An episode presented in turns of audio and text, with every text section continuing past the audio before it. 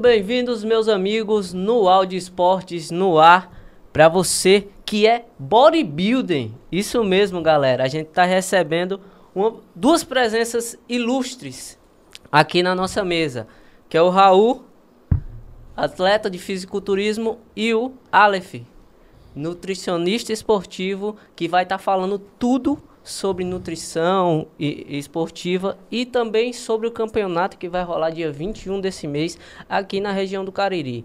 Aqui do meu lado tá o Fabião, que vai me acompanhar nessa entrevista que vai ser top das galáxias.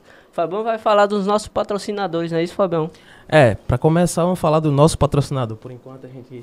É, mandar um abraço aqui pro Nildo, né? Por acreditar no nosso projeto. É nosso terceiro episódio, segundo já com a parceria da Multicol Tintas. E é para falar exatamente dela. Multicol Tintas, loja especializada em tintas imobiliária, automotiva e industrial, que trabalha é, com as marcas mais conceituadas do Brasil, João. Os caras são top. Exatamente. E se você precisar de entrega, eles têm o telefone, né? 3512 7835. E a loja fica localizada aqui na Avenida Hilton Gomes. É, 1499 aqui no Pirajá. A galera que tá, que tá em reforma aí, sabe o quanto reforma dá trabalho, né? Não sei se vocês já fizeram reforma aí, dá trabalho.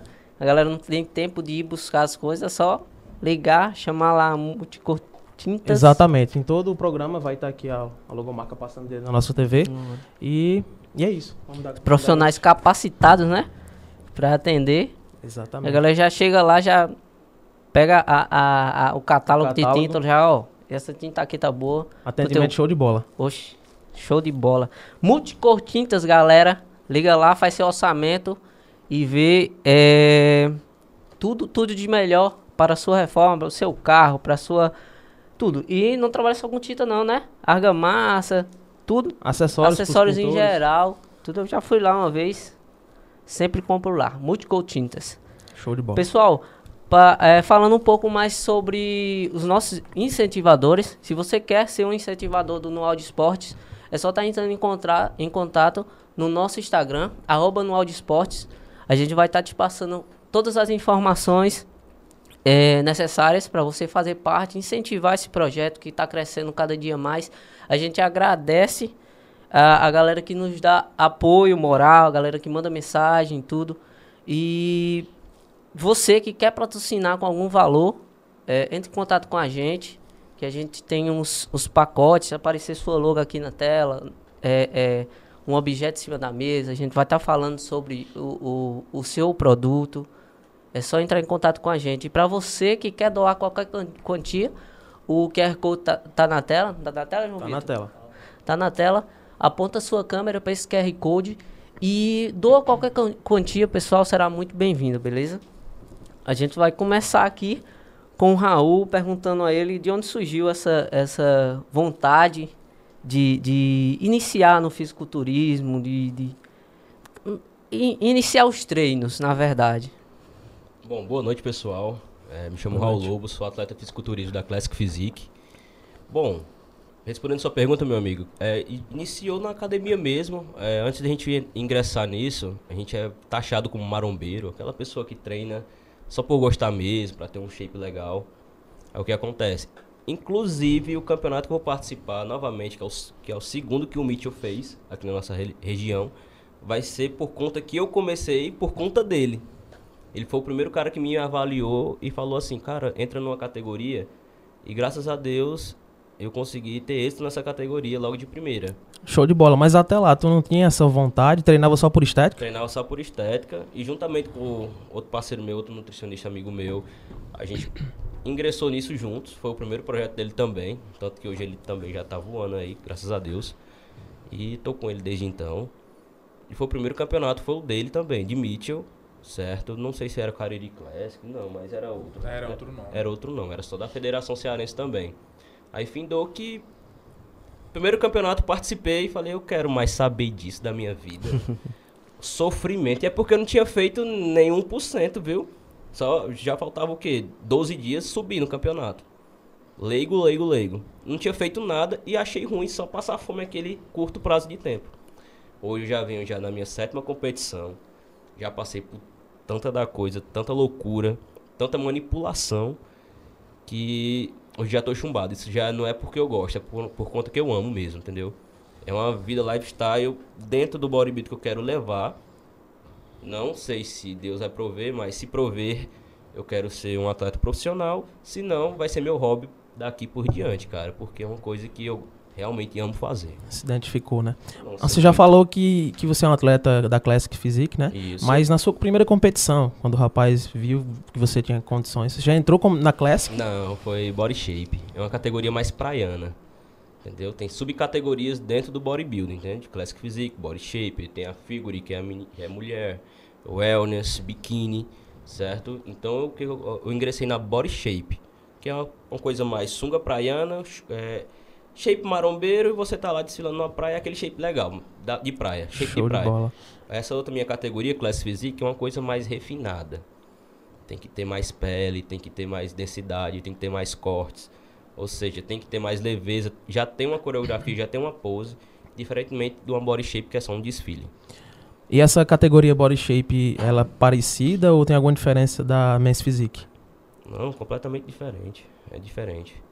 Entendeu? É outro tipo de quarto de volta. A Men's Physique já entra já com bermuda, certo? Enquanto a body shape entra de sunga florida. A Physique você precisa ter um V-taper, tem que ter ombros largos, é, cintura escapular fina. Cintura escapular, né? É isso, pra não falar besteira. Já Porque o Men's é ele. Aí o Classic Physique também é a mesma coisa, tem que subir muito largo em cima, a cintura muito estreita, as coxas muito maiores. É o que diferencia já do Classic Physique, que é a apresentação das pernas em si. A gente já usa sunga, tá? E o Men's Physique, bermuda. E assim vai. E assim vai. Esse, esse body shape é tipo um, um, um desfile de moda pra você. Basicamente, vamos dizer isso, exatamente. O shape praiano faz um desfile, faz um quarto de volta, acabou. Não tem tantas posições. né? Não, não, não tem tanta variação. É, é- é- seria a categoria de entrada do. do- Muita gente inicia nela. Muita gente inicia na Federação Cearense para ter uma experiência de palco, para estar lá em cima do palco, para sentir a vibração do palco, é de experiência é ela. Mas, mas de- quando tu viu que, que isso seria massa, tu falou que no, no começo não gostava muito. Quando tu viu a pega, tu ficou- se apaixonou, bem dizer. Foi o meu segundo campeonato. Foi o meu segundo campeonato que eu já fiz uma preparação e subi com o meu, com o meu físico dobrado no outro campeonato. Eu falei, cara, então cada campeonato eu vou me preparando, vou ficando melhor. Aí isso é uma mudança pra mim. Então, aquela mudança que eu via no espelho, falei, eu quero ter isso. E virou que virou uma coisa que eu fui competindo fora, fui competindo, competindo, pandemia. Competi, fui o único atleta do Cariri que subiu no Recife em 2020, em meio pandemia. O único daqui da região, mas eu fui pra fora, representei a gente bem, certo? Então, desde então, não paro. Tanto que fechei com a marca, aí já vou competir agora. Duas semanas do Cariri Classic, irei pro Gold Champions, que é em Fortaleza, outro campeonato. E vou, tá, vou entrar em um off até o outro campeonato final do ano. Ou seja, esse ano eu pretendo fazer três shows. Se Deus quiser. Show de bola. Fica um pouco apertada a questão de preparação. Como me explica melhor como, como funciona essa? Cara, assim, um- eu, eu nunca fiz esse teste de um campeonato pro outro. Vai ser a primeira vez.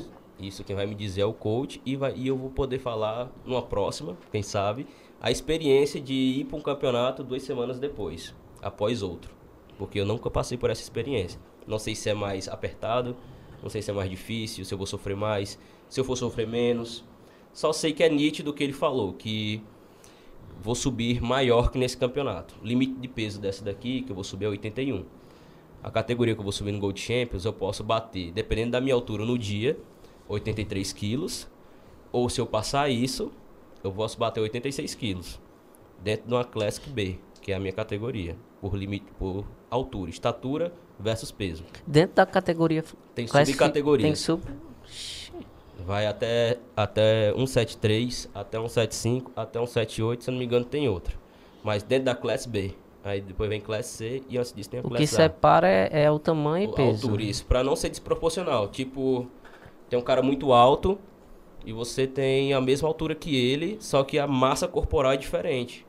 Ou vice-versa. Você é maior um pouquinho que ele e ele tem a mesma massa corporal que você. Vocês já vão ficar em, em categorias diferentes. Entendeu? Massa. Tem, tem essas Show de bola. subcategorias. Então, dentro dessa, dessa situação de fazer várias competições num curto espaço de tempo, né? Eu queria fazer uma pergunta para ti, Aleph, como nutricionista. Na questão da, da dieta, é, muda muita coisa, mantém quando o atleta vai competir várias vezes assim, ou como é que funciona? Bom, boa noite, pessoal que está nos acompanhando.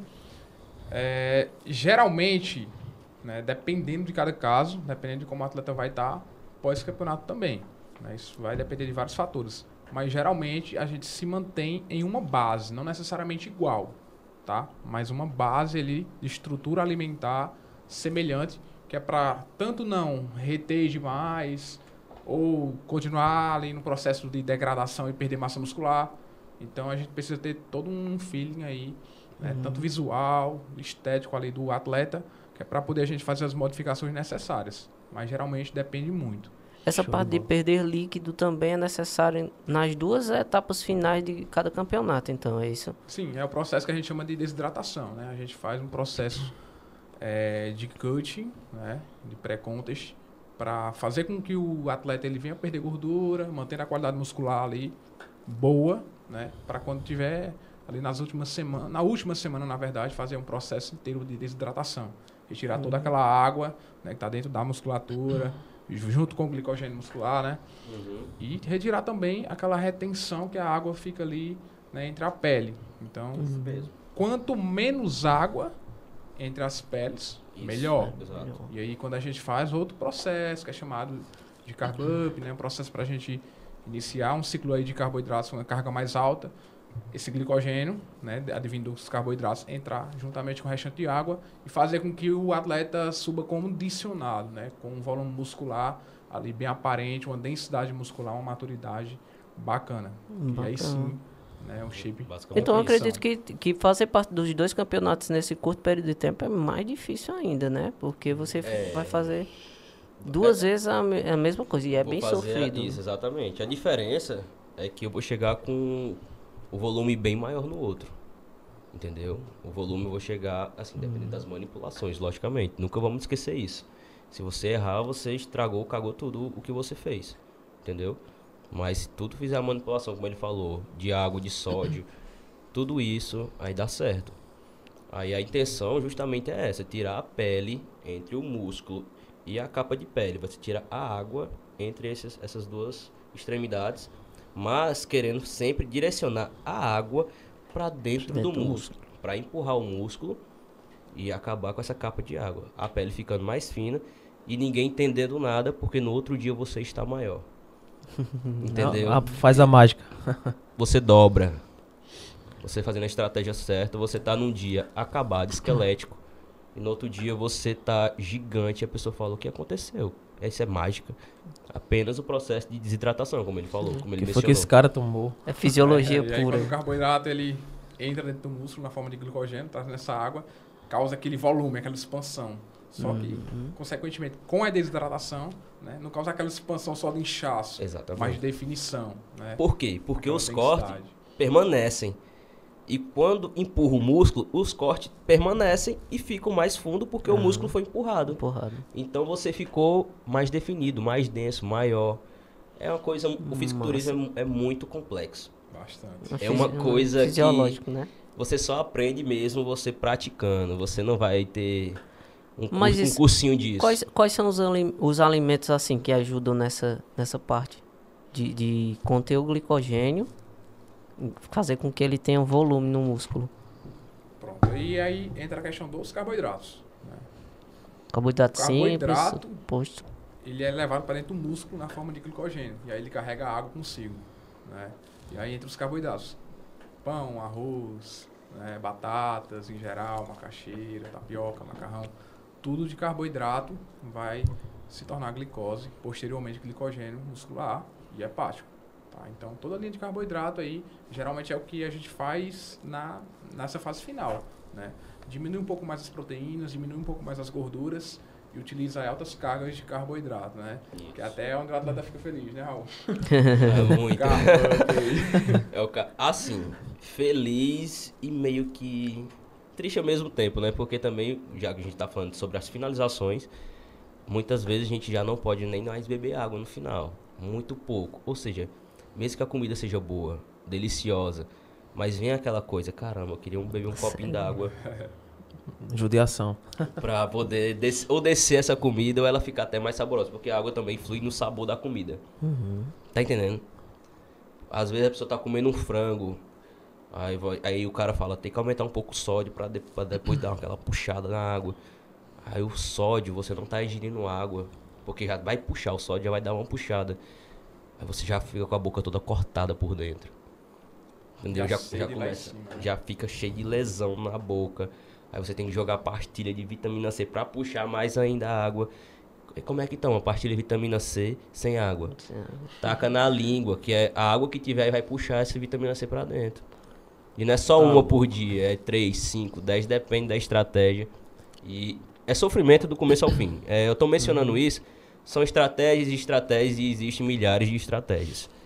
É o lado, é o lado difícil do fisiculturismo, né? Isso. É mente, no, no finalzinho é mente, viu? Não é mais, não é, não é mais força bruta, repetições alastrosas. Não, você faz isso no off, você faz isso no seu contest. No final, sua mente vai dizer se você vai ganhar ou não. Agora, João, eu tava observando aqui essa questão de parte difícil do fisiculturismo. Eu creio que não só aqui na região, não, o esporte não é novo, mas aqui na região ele não é tão visto, ele não é tão expandido né, pela, pelas as mídias esportivas da região. Então, no, no seu começo, Raul, como foi essa, a parte financeira para competir? Porque eu sei que tu tem um, tem um gera um, um custo, né? Graças a Deus, cara, eu sou um cara desenrolado. Eu não tenho vergonha de pedir ajuda ou patrocínio. Tanto que eu já fiz rifas, faço rifa, tá rolando até uma rifa minha, pra ir pro Gold Champions, que é caro, é Fortaleza. Lá vai ser mais caro ainda o, o campeonato. Vai ter fator hospedagem, fator transporte, translado, não é isso? Então se tornaria mais caro. Então tô, já fiz uma rifa para este campeonato em si. Esse daqui já está desenrolado, graças a Deus. Alguns apoiadores, patrocinadores me ajudaram também. São poucas pessoas, mas existem pessoas boas ainda que nos ajudam, dão esse suporte. Um amigo meu chega, me dá 20. Um amigo meu compra um frango. Um parceiro meu chega com 7 kg de frango, que a gente usa bastante.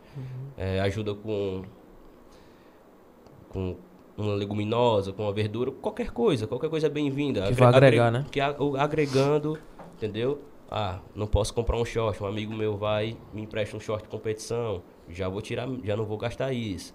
Ou seja, tem essa, tem esse pessoal que é bom, entendeu? Ainda que ajuda. Não vamos dizer que assim que não tem esse pessoal que não ajude ainda. Tem muitas pessoas boas.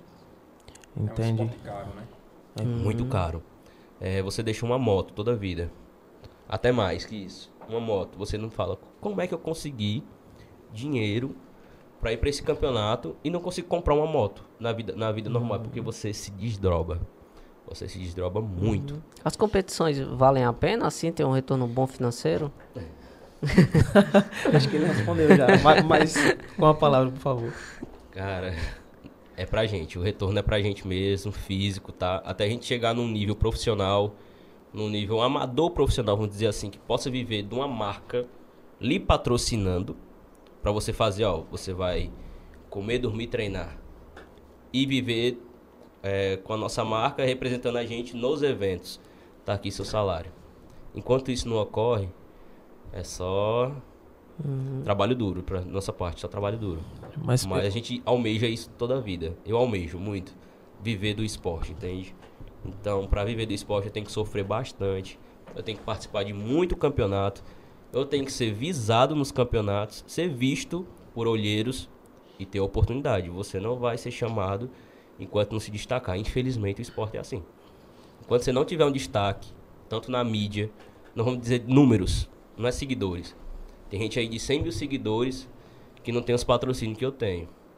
Tipo, uma empresa quase multinacional, que é a G Pharma que me patrocina, é uma parceria de fora, porque pessoas daqui não acreditam no nosso trabalho.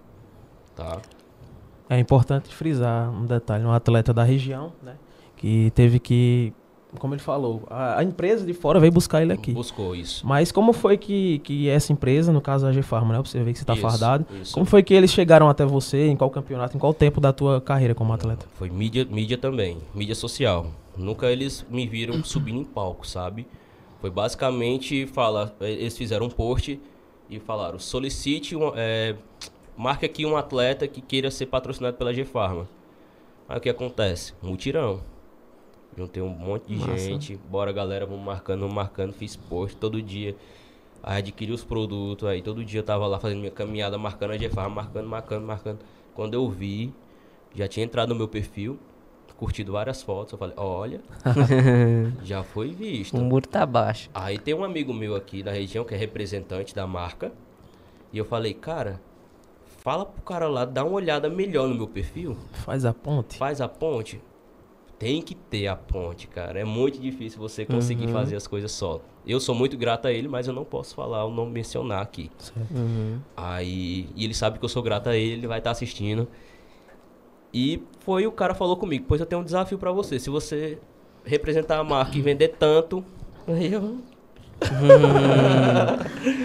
falei, deixa comigo. É, venda esses combos promocional que a gente conversa.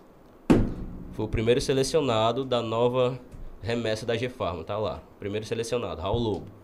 E um dos poucos atletas do nosso Ceará que é patrocinado por essa marca. Cara, show de bola. Entendeu? Ele- então ele- eles têm um, um trabalho de busca por atletas em redes sociais, em mídias sociais. Fazem muito essas promoções. Fazem muitas promoções para autopromoção da- até da marca. Tanto que eles patrocinam, o carro-chefe deles é para patrocinar Pro. Atletas Pro, entendeu? Ou uns amadores que já têm uma, uma mídia social muito forte. Então, só o fato deles. Eu tinha menos de mil seguidores no tempo, eu tinha 600. Mas eles falaram: seu perfil é tão profissional, cara. Tão profissional. Eu falei: não, cara, porque eu já tive perfil já maior, de 7, 8 mil, mas que não me agregava que os stories eram bem baixinhos e tudo, então cons- não conseguia viver disso. Não dava retorno para meus clientes, perdia patrocínio.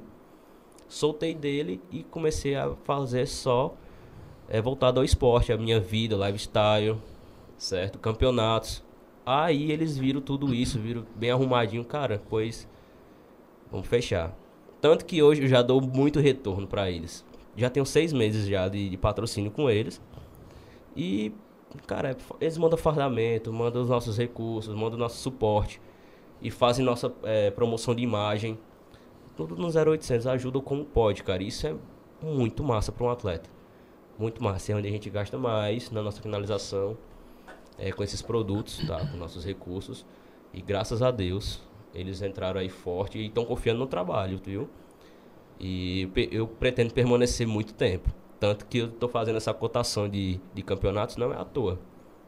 É para se destacar mesmo. Uhum. Eles Sim. trabalham com suplementação, é isso?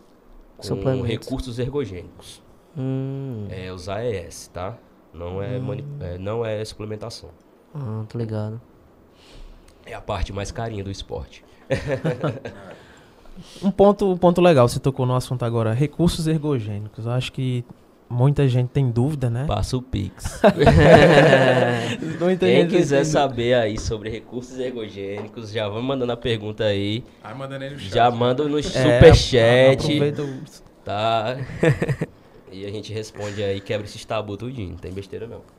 É, aproveitando a deixa, Aleph, da, que ele falou um pouco da parte financeira, né? No caso do- da tua profissão, nutricionista esportivo, como é que, que você é remunerado? É a parte financeira mesmo ou você é, é uma troca? Agrega valor com seu conhecimento e ao, ao, ao acompanhar o atleta, dependendo do resultado dele, você também ganha notoriedade no esporte. Como é que funciona essa troca? Bom, funciona da seguinte forma. Geralmente os atletas, eles querem, tem a sede, né? De competir e tudo. E aí, ultimamente, eu tenho acompanhado alguns, né? Nesse campeonato de 21, um, um atleta meu vai subir lá. Os outros que eu acompanho assim por fora, não estão nessa vibe ainda. E geralmente é nessa troca, tá? Essa troca de serviço, né? O que eu puder fazer para ajudar, eu tô ajudando. Até porque eu sei, né? Eu já até competi uma vez em 2015 e eu sei o quanto é árduo, o quanto é difícil, o quanto não tem valorização. Né? Então, quando eu vejo um atleta que de fato, cara, sangue no olho, eu quero, Isso. né? Porque assim, não adianta dizer que, que quer só da boca para fora. É como o Raul disse, ele ama o que ele tá fazendo agora. Né? É diferente. Né? Aí Eu é- amo bastante, galera. Então eu vou só pegar minha marmita aqui pra ouvir o Aleph falando enquanto eu como, porque eu não posso perder essa refeição, não. Ah, A rocha fica à vontade. E aí é essa pegada, quando o atleta de fato quer, né? Que eu vejo que não, esse carinha aqui, ele é sangue no olho, então vamos pra cima. Eu ajudo, Né? E é mais nessa troca mesmo. Hoje, eu tenho um atleta da categoria biquíni, aí tenho esse atleta agora que vai subir na MES, né? Essa atleta já competiu fora, inclusive, né? A gente fez três campeonatos na Espanha. Um ela foi campeã, né? Um ela foi segundo e no outro terceiro. No terceiro E ela é daqui da região? é, ela é daqui da região, né? A Rafaela. E aí ela compete, né? Nessa categoria biquíni, uma categoria, uma categoria não tão musculosa, aquela categoriazinha mais fitness, mais fininha, sabe? E aí a gente vamos pra Espanha e vamos. E ela competiu lá, né? Tem um certo um certo nome lá, né? Que a galera já sabe, eita, brasileira, né? E aí a tendência é que próximo ano a gente retorne pra lá novamente. É diferente a nutrição de um atleta masculino e feminino? Não necessariamente diferente, né? É diferente para cada pessoa. É isso mesmo. O homem e a mulher ele tem diferenças fisiológicas, né? Então vai ter algumas particularidades que na mulher a gente precisa ter um certo cuidado, né? No homem a gente consegue ir um- uma coisa mais leve, né? Em relação à, à estrutura fisiológica mesmo, questão hormonal, né? Toda essa questão. Mas existe sim essa diferença, mas não necessariamente, né? De um atleta, homem ou mulher, mas no contexto fisiológico do ser humano, homem e mulher, tem essa diferença. Agora, Aleph, é, tu falou no assunto que é, você já competiu, né? Sim. É, a minha dúvida é, você já, já tendo sua profissão como nutricionista, você também competiu. Você mesmo teve essa, essa preparação ou teve outra pessoa da mesma profissão que te acompanhou como nutricionista? Bom, aí quando foi em 2015 que eu competi, quem me acompanhou foi o Mitchell. Né? Ele e outro amigo da gente, né? Incentivando, incentivando ali. Eu, não, tá na hora não. Não, vai só pra pisar no palco mesmo, só pra ter aquela experiência, né? E aí eu me determinei. Né? Porque é difícil. Não basta só, só dizer que quer. Tem que, de fato, pagar o preço. E é árduo. Então eu fui, ele me preparou, me deu todo o suporte, né? E ele é coach, né, nessa área do, do bodybuilding. Então, ele me deixou em outro nível, né? Porque eu iniciei de uma forma, finalizei de outra. Totalmente diferente, a qualidade muscular, toda aquela questão de maturidade. E como foi minha primeira vez, quando eu me vi, eu digo, caraca, que massa, sabe? Eu consegui, né, através do, desse guia, né, selecionar várias partes do meu corpo ali e fui fazendo aquela modificação. Quando eu comparei, eu disse, caraca, que massa, que esporte massa que a gente consegue né, modificar o corpo ali. E você se vê, você, é totalmente diferente. Você se vê ali. Né, Você consegue ver a evolução, né? ver a sua evolução, né, ver o seu shape ali sendo formado, né, sendo esculpido. Né, que o, o fisiculturismo é isso, né, esculpir ali. E leva tempo. Agora, agora quando, quando a pessoa chega ao ponto de dizer vou competir, né? Quais são os profissionais que esse, que esse atleta iniciante precisa se acompanhar? Nutricionista, um, um preparador físico? Como me explica melhor? É, o ideal seria, né, um acompanhamento com o nutricionista, né? Se possível, ia depender do nível que esse atleta quer, né? Se for só para o hobby, tranquilo, dá para fazer uma coisa mais simples com nutricionista esportivo, né? Com, com personal trainer, né?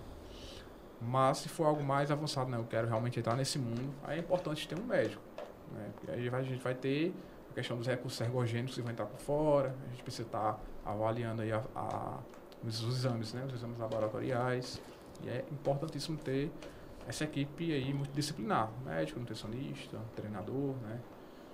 Mas geralmente é, tem essa, essa exclusividade, né? Existem alguns médicos, existem alguns nutricionistas, personal trainers, né? Que pega somente atletas, né? Essa exclusividade. Então eles denominam coach, né?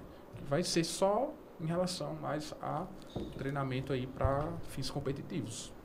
É, pos- é possível conseguir um, um bom shape sem recursos ergogênicos? Sim, Sim, é tranquilamente. possível. Sim. Até porque se a pessoa não consegue um bom shape sem os recursos ergogênicos, ela não está pronta está fazer a pronta para usar o recurso ergogênico, exatamente.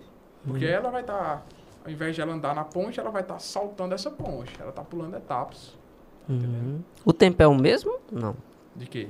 De, tipo, se, se, eu, se uma pessoa começa com com, um, decide não usar e a outra pessoa decide usar o tempo de, de chegar ao, Aí a ao diferença objetivo. É, a diferença é absurda. É como Essa se eu tivesse, é a diferença. É, é como se eu estivesse no Fusca e aí eu Isso. começo a utilizar, né? E eu coloco o motor de uma Ferrari. Mas assim, não, não é um pouco meio injusto você competir com uma pessoa que usou e outra não? Embora, embora seja opção do atleta, é um pouco. Basicamente isso que você falou, opção do atleta. O fisiculturismo não, não tem é, teste antidoping. Não existiria fisiculturismo por conta disso, entendeu? Não, seja ser, não é que não seja uma modalidade olímpica ainda, mas a gente pretende que seja, tá? Mas é um esporte que não pode tirar o recurso ergogênico, E porque não ele tem como voltar atrás. Não tem como Vamos voltar atrás. zero agora sem recurso. não tem como. Ou seja, é o esporte que já lhe propõe a isso. Vai do atleta querer ou não. Tem muitos atletas bons hoje em dia, que é profissional até, que é natural. Só que assim, eles passam o ano todo pronto. Se for fazer uma manipulação de carboidratos, um off-season, como posso dizer aqui para vocês, que é adicionar mais carboidratos do que você consome na sua energia basal. Então você extrapola isso para poder entrar já no processo de hipertrofia, ganho de massa e tudo mais, e ganhar um mínimo de gordura. Isso daí é o que o natural faz. Ganhar um mínimo de gordura num off. Enquanto a gente que já usa um recurso ergogênico já pode lixar uma, duas vezes na semana, que seria o lixo. É, Comida, fast food. E para alavancar, também para extrapolar esse basal da gente, para chegar a 3, 4, 5, 6 mil calorias consumidas diárias. Você sabe, a gente come uma pizza aí, chega a bater 1.000, 1.700, 1.800, dependendo do seu fast food. Você consegue bater isso só numa refeição. Agora vai fazer isso limpo. Faça logo um quilo de arroz não e coma num dia para ver se você consegue bater um, um quilo, é, quilo, quilograma. Fala aí. X calorias, né? É, X calorias. Vai bater Deu limpo é tenso. Aí a gente já pode usar. Só que, consequentemente, a gente já usa, já acumula mais gordura. Fazendo esse tipo de estratégia. Aí, pra gente finalizar, vem os AES. Certo? Aí isso acelera o processo da perda de gordura. Uhum. Então existe, existe porque o, que- o conceito que se tem do leigo é que existe o, mu- o, o- esse recurso ergogênico para aumentar. Mas existe para aumentar, para perder gordura, para vários tipos, é isso? Sim. É porque varia muito. Né? Exatamente. E depende da fase. né? Exatamente. A, a ideia do- dos esteroides é simplesmente aumentar a taxa de potência do nosso corpo, né, de uma maneira mais simplística para o pessoal entender, né, que é a formação de massa muscular. Consequentemente, favorece também a perca de gordura. né. Então, você utilizar. é, porque não, não, não é só um, são vários, né? Para o pessoal entender. São vários é, hormônios, né, que são esses recursos. E aí cada um tem um potencial anabólico diferente do outro, tá entendendo? Tem um poder ali mais de lipólise, tá entendendo? E aí a gente vai selecionando o que se encaixa em determinado atleta e em determinado é, momento que ele está ali. Se ele está no processo de hipertrofia ou se ele está no processo né, de pré-campeonato, por exemplo. Então, Uhum. tanto favorece ganho de, de, de massa muscular, como favorece também a perca de gordura. né? Isso aí é fato. Nossa. Aqui, e, e qual é o limite, assim, tipo... Existe, existe um limite, por exemplo, o, o Raul, quando, quando tu chegou a, a, a um limite de... Você colocou Não, a é? partir... É. A partir daqui eu vou ter que usar recursos ergogênicos para eu alcançar, alcançar a minha meta. quando eu estagnei. Chega uma parte do no tempo do atleta que a pessoa estagna, não consegue mais ver difer- é, diferença no físico. Coisa que a gente. É, no início, na musculação, é muito fácil a gente subir 10, 15 quilos. No início, tá, é aquele choque que o corpo leva, aquela hidratação melhor, aquela comida melhor que a pessoa com- começa a comer, certo? E a pessoa aumenta e fala: caramba, que massa, eu vou continuar. Chega um período que você não consegue aumentar nem mais um quilo. E pode é forçar a barra 3, 4 meses, você não aumenta um quilo sequer. E tá, eu tô comendo mais, tô comendo mais. Mas é difícil. Para um atleta, tá? Tô frisando isso. Para um atleta, uma pessoa pode sim é, ter sua vida lifestyle, comer e mudar o shape, sim. Requer tempo. Mas vamos dizer assim, se quiser eu posso mandar uma foto para algum WhatsApp, pro seu WhatsApp para passar para mostrar É, na, manda pra mim. para mostrar aqui. É, mudança de seis meses, tá? De um para outro. Se fosse um processo natural, isso duraria mais de ano e meio. Vou até te mandar aqui, só para você, só para frisar isso e entender melhor, sabe? Aí talvez nem fique condicionado como está. né? E não fica condicionado como Uhum. está, entendeu? Porque pode ser que fique do tamanho, mas a definição. Vou te mandar tá aqui igual, rapidão. tá Você vai, você vai entender o que eu falei Aí, a, a agora. partir daí, Aleph, o, o, sai o trabalho do nutricionista, entra o trabalho do médico ou o nutricionista continua nessa? Continua, porque Continua, né? principalmente a- a- as modificações de, de dieta, né? É o mais importante. É o que vai fazer toda a diferença. Mas o médico ele precisa sim estar acompanhando. Mandei aí, viu, meu querido? Só mandar aí pra passar na tela, só pra você entender. Tenha experiência também, né? Porque não é só. É um acompanhamento simples. É uma coisa complexa demais. Aleph, é, um, é uma dúvida frequente do pessoal iniciante que trabalha contigo, que busca teu trabalho, né, para acompanhamento, essa questão do- dos ergogênicos. Os iniciantes, assim, eles te procuram muito para tirar dúvida. Procura muito. Isso é uma coisa que está tá se enraizando em todas as academias, inclusive. né? Sempre vai ter alguém falando ali sobre os esteroides anabolizantes. É, mas para esse pessoal que está iniciando, que não tem esse acompanhamento, qual a dica que tu dá, assim, para começar? Eu dou alerta. Isso é fato. É, não Porque tem a gente tá não. mexendo com medicações. Tem dica né? não, é alerta mesmo. A gente tá mexendo com medicações. Cara, não entra nesse mundo. Não. Porque as pessoas acham que é assim, ah, eu tomei, parei de tomar. Ok. Não é. Não tá ok. A gente precisa ver todas as regulações hormonais que vai causar no indivíduo. Né? Uma, uma série de desregulações hormonais. Então a gente precisa ter um certo cuidado. Então, uma pessoa que está iniciando a musculação, ela não deve nem pensar em utilizar algum desses recursos. Isso eu apoio, viu? Procura um nutricionista, procura um personal, vai treinar pra valer, né? Deixa de preguicinha, bota pra, né? Pra matar mesmo ali no treino, dá o teu melhor, come bem, se possível procura também um nutricionista, né? E descansa, cara. eu- É sono, né? Qualidade de sono, treinar forte e comer certo. Esquece recurso, tá iniciando, esquece recurso. Nesses casos seria é para atleta. Esses recursos ergogênicos são para atletas. Se você quer ter essa vida, In- Infelizmente, o que a gente vê é é diferente. diferente. A pessoa tá com seis meses de treinamento. Já ah, meu amigo me indicou, né? Vai e toma. É o que a gente vê hoje. Né? Inclusive, muita gente tá se dando mal por isso. Né? Seis meses, cara. Agora tá aprendendo a caminhar ainda nesse mundo. Mas é, ve- é verdade que, tipo, tem um. um- De- depois que tu parar de usar isso, tu vai ver uma vida normal ou tem alguma consequência? Caso pare, tende a tende a você ficar mais mais murcho um pouco. Não que você não possa prosseguir ter continuar essa pegada. Pode sim, você- é, você só vai ter que reajustar sua alimentação. Vai ter que treinar o forte do mesmo jeito e continuar fazendo seus cardios. Entendeu? Agora o que acontece? Você não vai conseguir mais evoluir. Mais do que isso que você já tá. Para um atleta já de alta performance que já adquiriu o ápice da performance. Você consegue manter. Mas manter também sem é difícil, mas consegue. Entendeu? Mas para você extrapolar, passar aquilo ali e ir para outro nível, aí você tem que voltar. Ou fazer só as manutenções.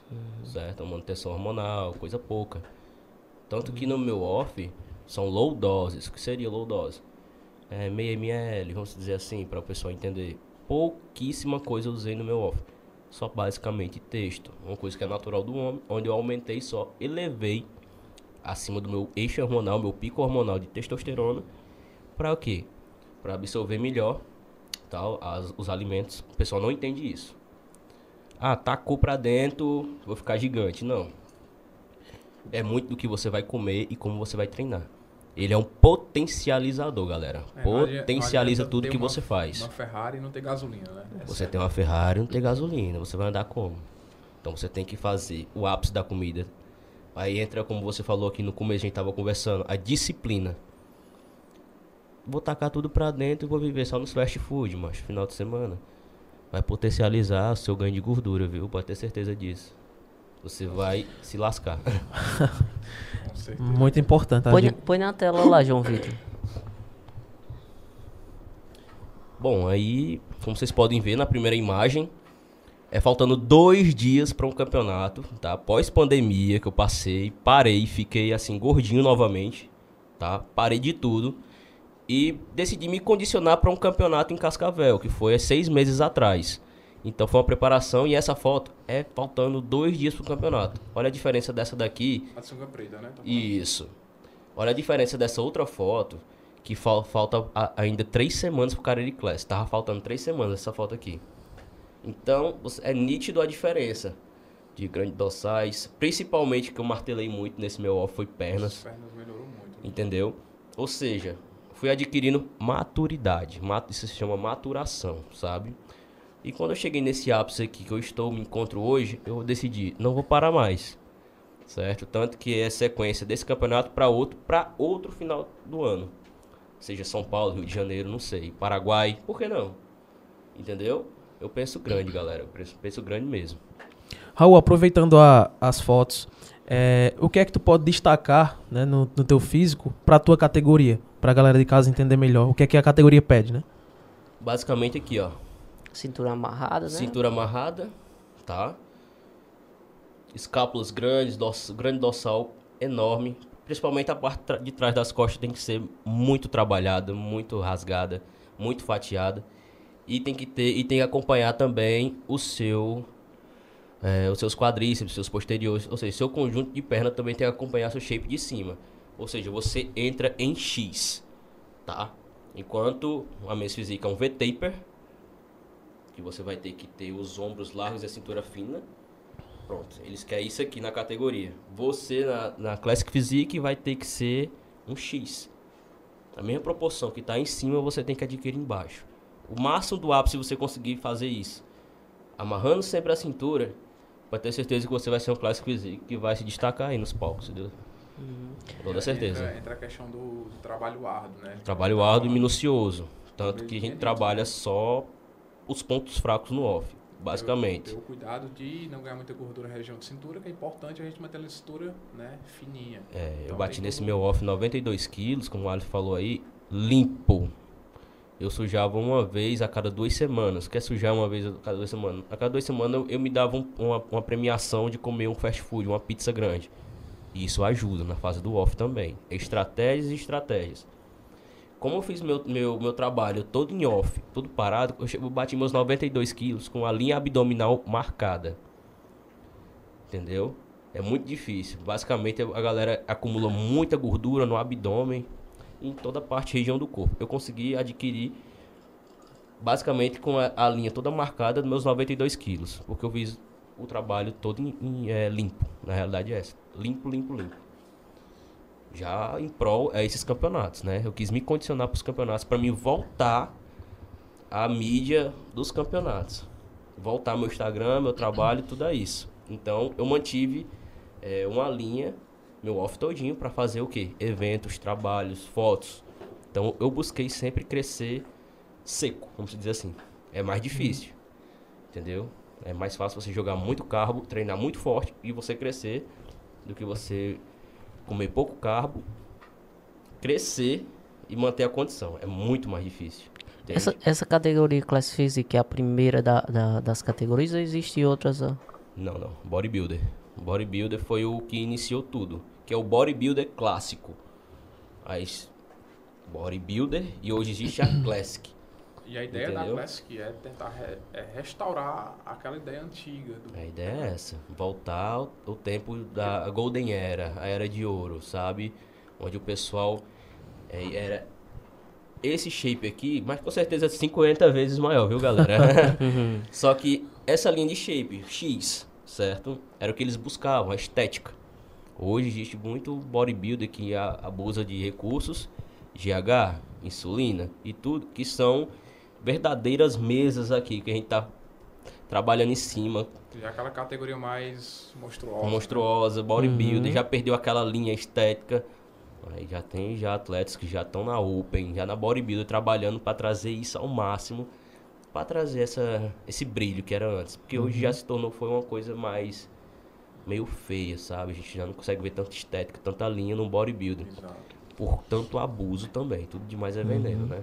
Essa, essa era de ouro que tu falou, Golden Era, né?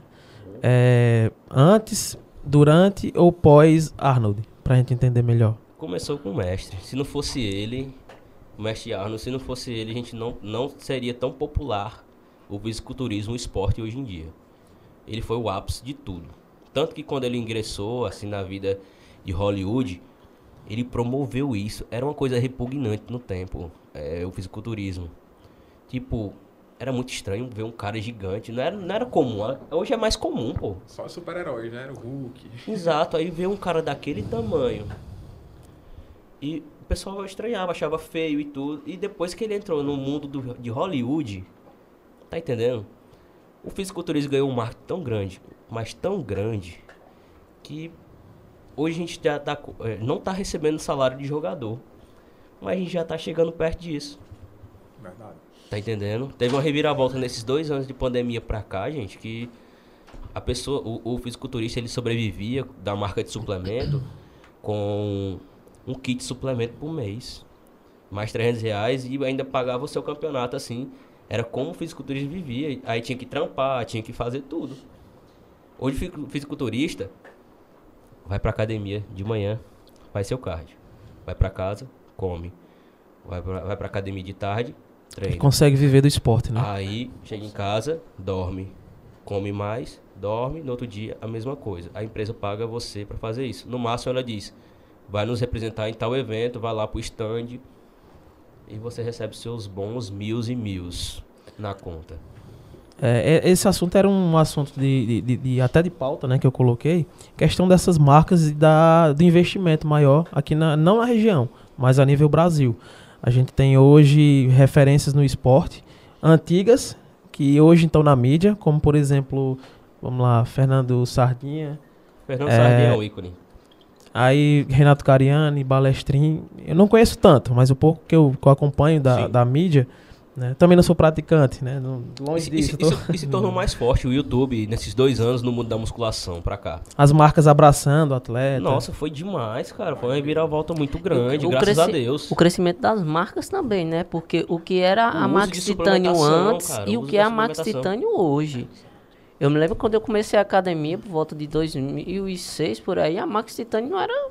Era um, como uma, uma qualquer. E hoje tá, tá pau a pau com a Integral Médica. Com a Integral Mágica. Acho que nessa época quem predominava, quem tinha um nome mais forte era probiótica, né? probiótica. né? Que hoje está voltando a, a, atuar de novo Mas no... o que é que eles perceberam? Caramba, eu tô investindo aqui nos atletas. Galera, atleta vai elevar sim o nome da sua empresa. Por quê? Pessoas que estão iniciando, ingressando numa academia, seja lá onde for, cobiça um shape perfeito.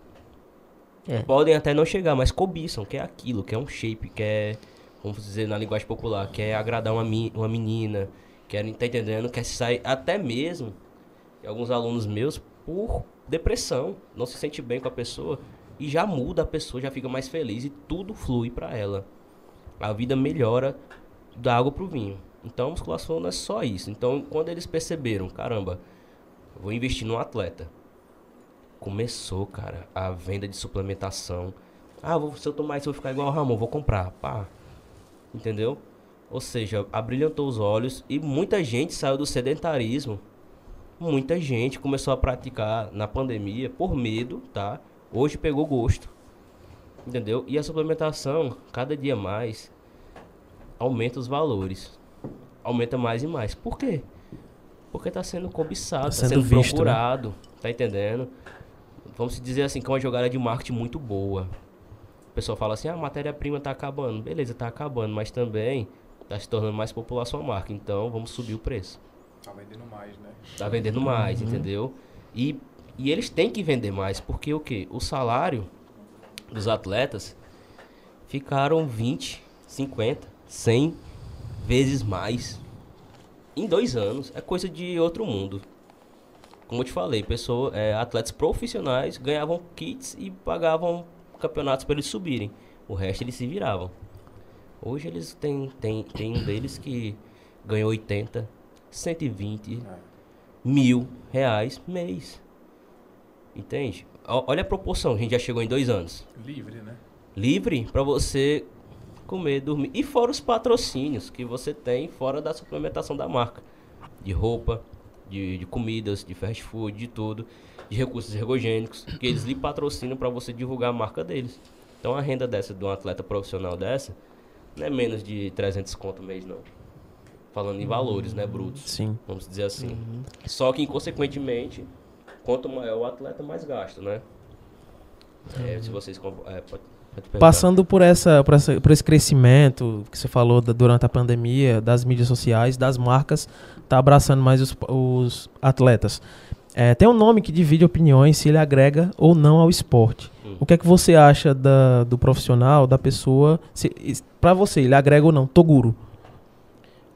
Assim, agrega demais. Porque tudo que promove o esporte é válido. Beleza. Não que ele seja o ápice do... do a referência atlética. Mas o homem é um, é um showman. Tudo que ele pega, se ele pegar... Ah, vamos pegar esse álcool em gel aqui. Vamos patrocinar, vamos colocar a logomarca aqui da mansão.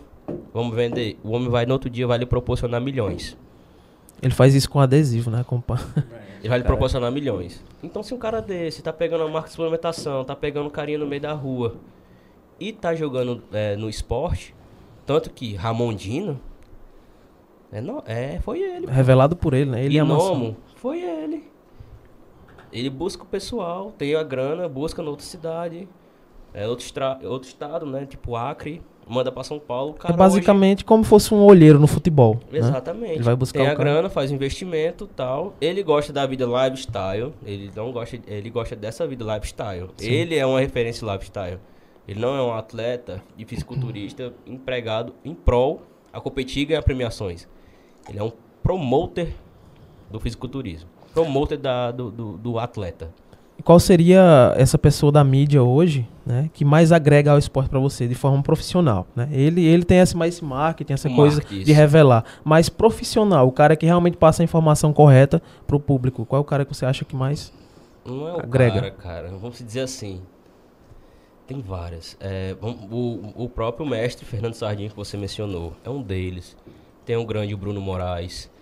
Tem o ápice do, do momento que é Renato Cariani, a mente brilhante. O Paulo Muso também, né? Tem o Paulo Musi, ou seja, Esse são cara é foda, né? várias pessoas dentro do fisiculturismo que agregam de uma forma diferente. Entendeu? Então isso daí não posso dizer pra você, ah, tenho esse ídolo. É, na verdade, ali é um time, né? A Max montou um time Isso. muito, muito forte. Exatamente. Cara, Fora cara- também tem o Pacholoc. Cara, N, N pessoas que você pode citar aqui e dizer assim, ah, é um conjunto. Se não tiver esse conjunto, não tem como admiração a pessoa, entendeu? No, isso no momento, tem que ser bem sincero com você. Não admiraria só uma pessoa. Tem várias pessoas. Eu até acompanho um pouco essa questão da, da- das marcas, dos canais. Tem um pouco de novela, como dizem na, nos vídeos, Sim, mas sim. faz parte. Faz parte. É, e eu achei uma coisa interessante, que eu também sou, sou amante do futebol, uma coisa parecida que é a briga por patrocinadores. Aconteceu recentemente com o Ramon, né? Isso. O Ramon recebeu, já era atleta, já foi da Growth, na verdade. Acho que o, o principal, o primeiro patrocínio de, de mais visibilidade dele ele foi a pra Growth. Isso, Aí depois ele foi pra, pra Max, que é a empresa atual que ele tá. exato. E logo depois ele recebeu uma sondagem, surgiu uma polêmica danada porque ele parece que chegou a fechar, não sei, Sim, com a integral, não é isso? isso. O que é que você acha dessa, dessa briga por. Muito bom, muito bom mesmo. O que acontece? Foi aí, a partir desse minuto, desse instante mesmo que você acabou de falar, que o esporte começou a ser mais valorizado aqui na nossa região, no nosso Brasilzão. Tanto que representantes do nosso, do nosso Brasil fora, no Olímpia, que é o ápice dos campeonatos, a gente tinha Correia apenas. Apenas. Que pisou no palco do Olímpia e pegou muitos tops 2. Acabou. Único representante. A gente já vai já em 6, 7. Se não for mais, ainda, ainda tem um ano todinho de representantes brasileiros fora. Ou seja, tá crescendo, as marcas estão vendo que tá dando retorno. E cada vez mais a gente tá chegando perto de salário de jogador de futebol. E a gente pretende fazer isso. Entendeu? Porque a gente gasta muito mais com o jogador. 10 mil vezes mais, vamos dizer assim. Muito. Muito, muito mesmo.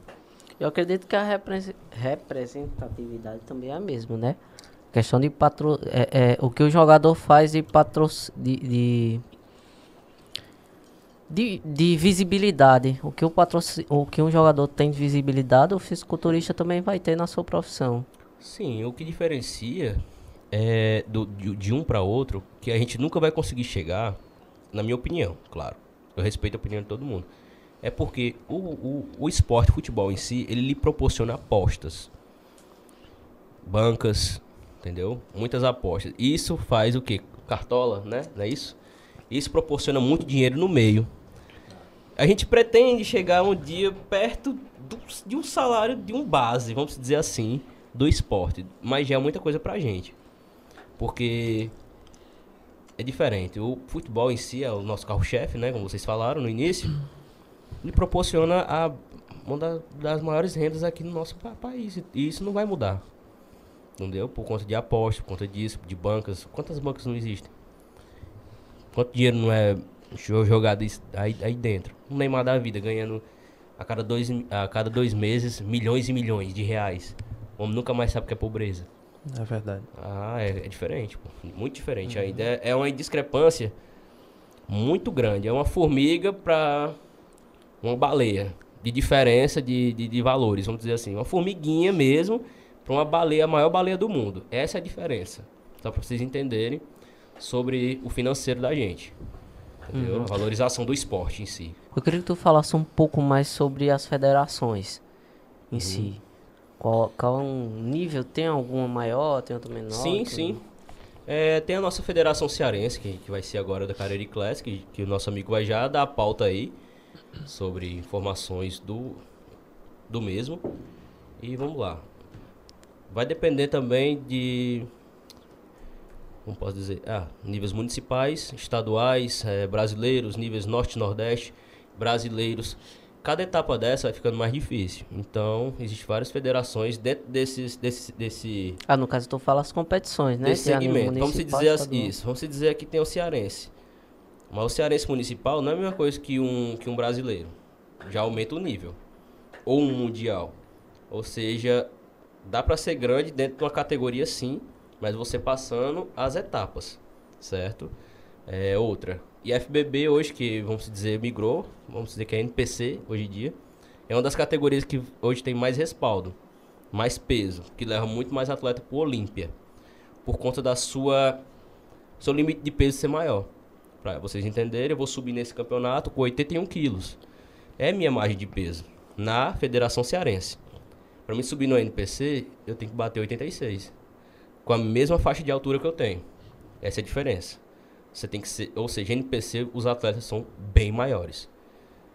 Aí é o que proporciona um amador pro Pro e o Pro pro Olímpia. Entendeu? Aí, vamos dizer assim, que um. Enquanto você continuar numa federação que mantém essa estatura de peso mais baixa, você não consegue progredir para uma mais alta. Enquanto você não fizer essa migração. É o que eu pretendo fazer também, já a partir desse ano também. Fazer um off-season para poder migrar para uma categoria NPC, que eu já estreiei nela.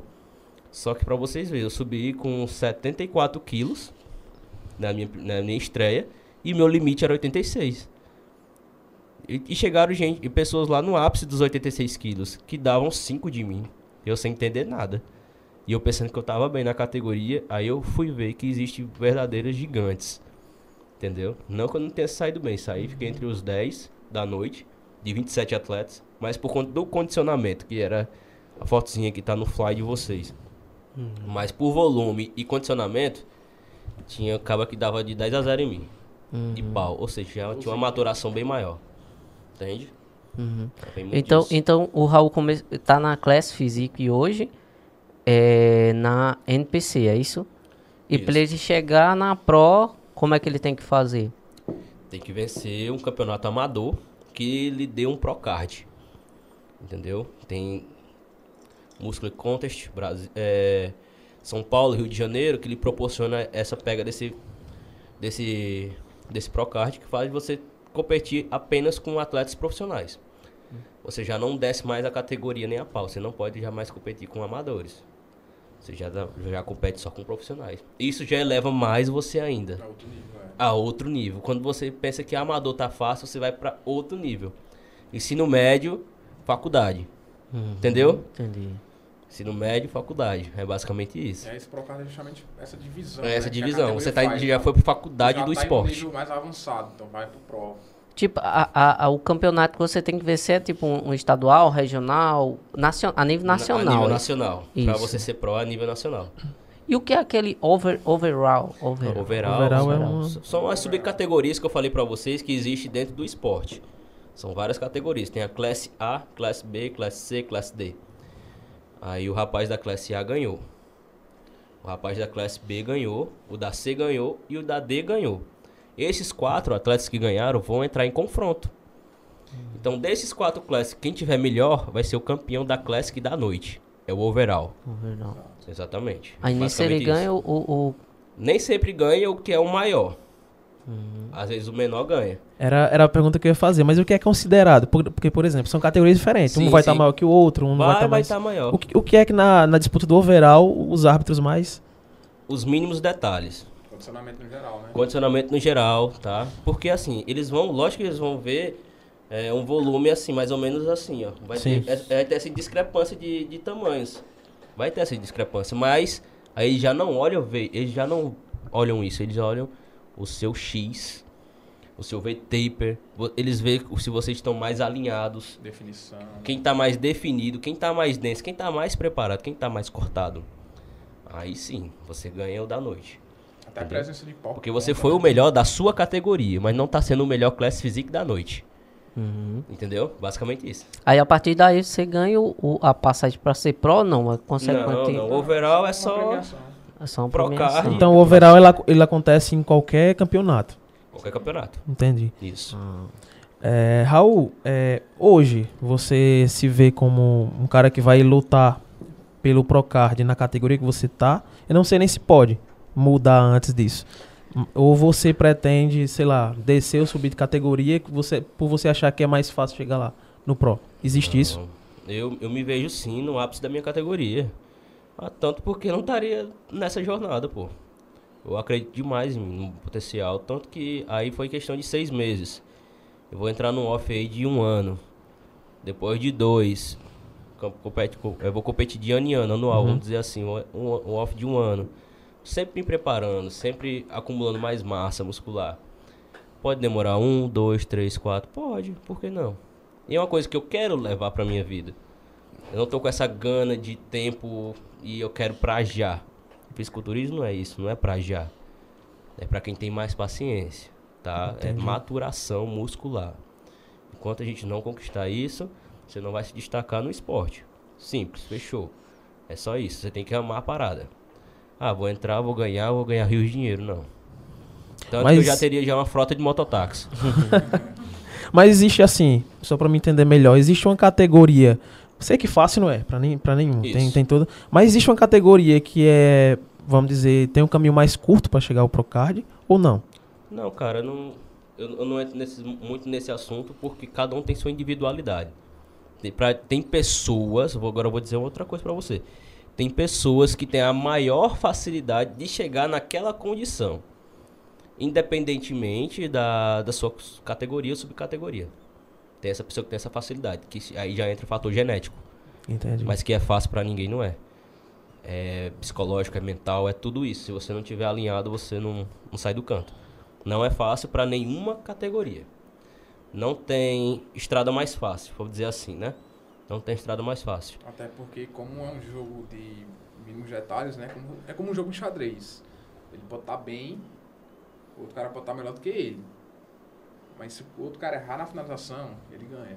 Tá Exatamente. entendendo? É da noite. É, Então, existe aí, muito cara, atleta que é atleta de Instagram, que a gente chama, né? Caralho, tu vai competir com esse rapaz. Olha o tamanho dele, cara. Dá dois de tu. Será? Entendeu? Falta é foto. O negócio é é do foco. Eu, eu lá sei se ele vai subir com o abdômen travado. Porque se ele não subir, eu já ganhei dele. Exato. Entendeu? Uhum. Aí vai, Cê- aí vai sabe- pesar muito também a questão da finalização Isso. E- da mão, e- do feeling. e também na questão, depois lá no palco tem muito da pose, né? Tem, tem atleta que não sabe posar. E... Agora você falou outro ponto também, exatamente. Tem muito atleta que é maior que você, gigante, mas se comprime na hora das poses. consegue mostrar o. Isso. físico, né? Tanto que vocês viram a foto. Caramba, tu é desse tamanho. Ele me olha assim, oxe, tu é desse tamanho. Não é tu não, na foto aí foi Photoshop. Aí já entra o que você falou, expansão, entendeu? Contração muscular. Eu consigo mostrar bem meus pontos fortes e esconder meus pontos fracos. Esse é a maquiagem do, do fisiculturismo, é a ilusão do fisiculturismo. Entendeu? Tem muita gente que é maior que você, mas no palco não é. E aí é treinamento, né? É, é treinamento, é... Né? Tu treina o quê? Todo dia?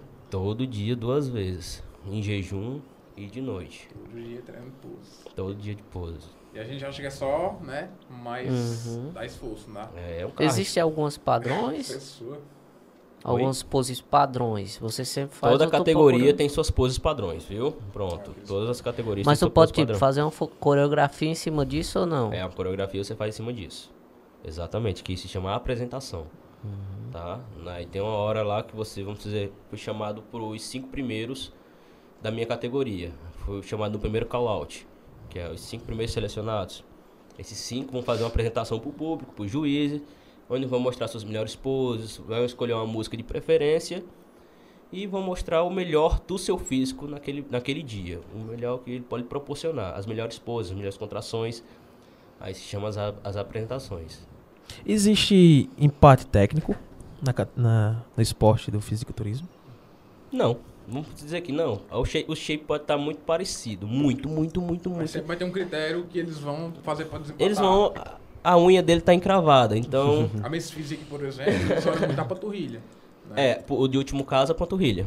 Ah, shapes. Desceu, desceu, tá é. top, tá parecido. Desceu, desceu, desceu. A panturrilha dele tá mais condicionada, ganhou. Entendeu? Eles eliminam, vão eliminando. Até achar alguma coisa. Até achar alguma coisa. Ah, tá muito. Agora tá muito parecido os dois shapes. Tá muito parecido. Não tem o que dizer agora. Como é que, como é que desempata? Ah, vamos ver a apresentação deles a apresentação, a desenvoltura. Vamos ver se eles seguram a pose, vamos ver quem segura mais, vamos ver quem tá quem vai vacilar ali, que vai dilatar o abdômen primeiro.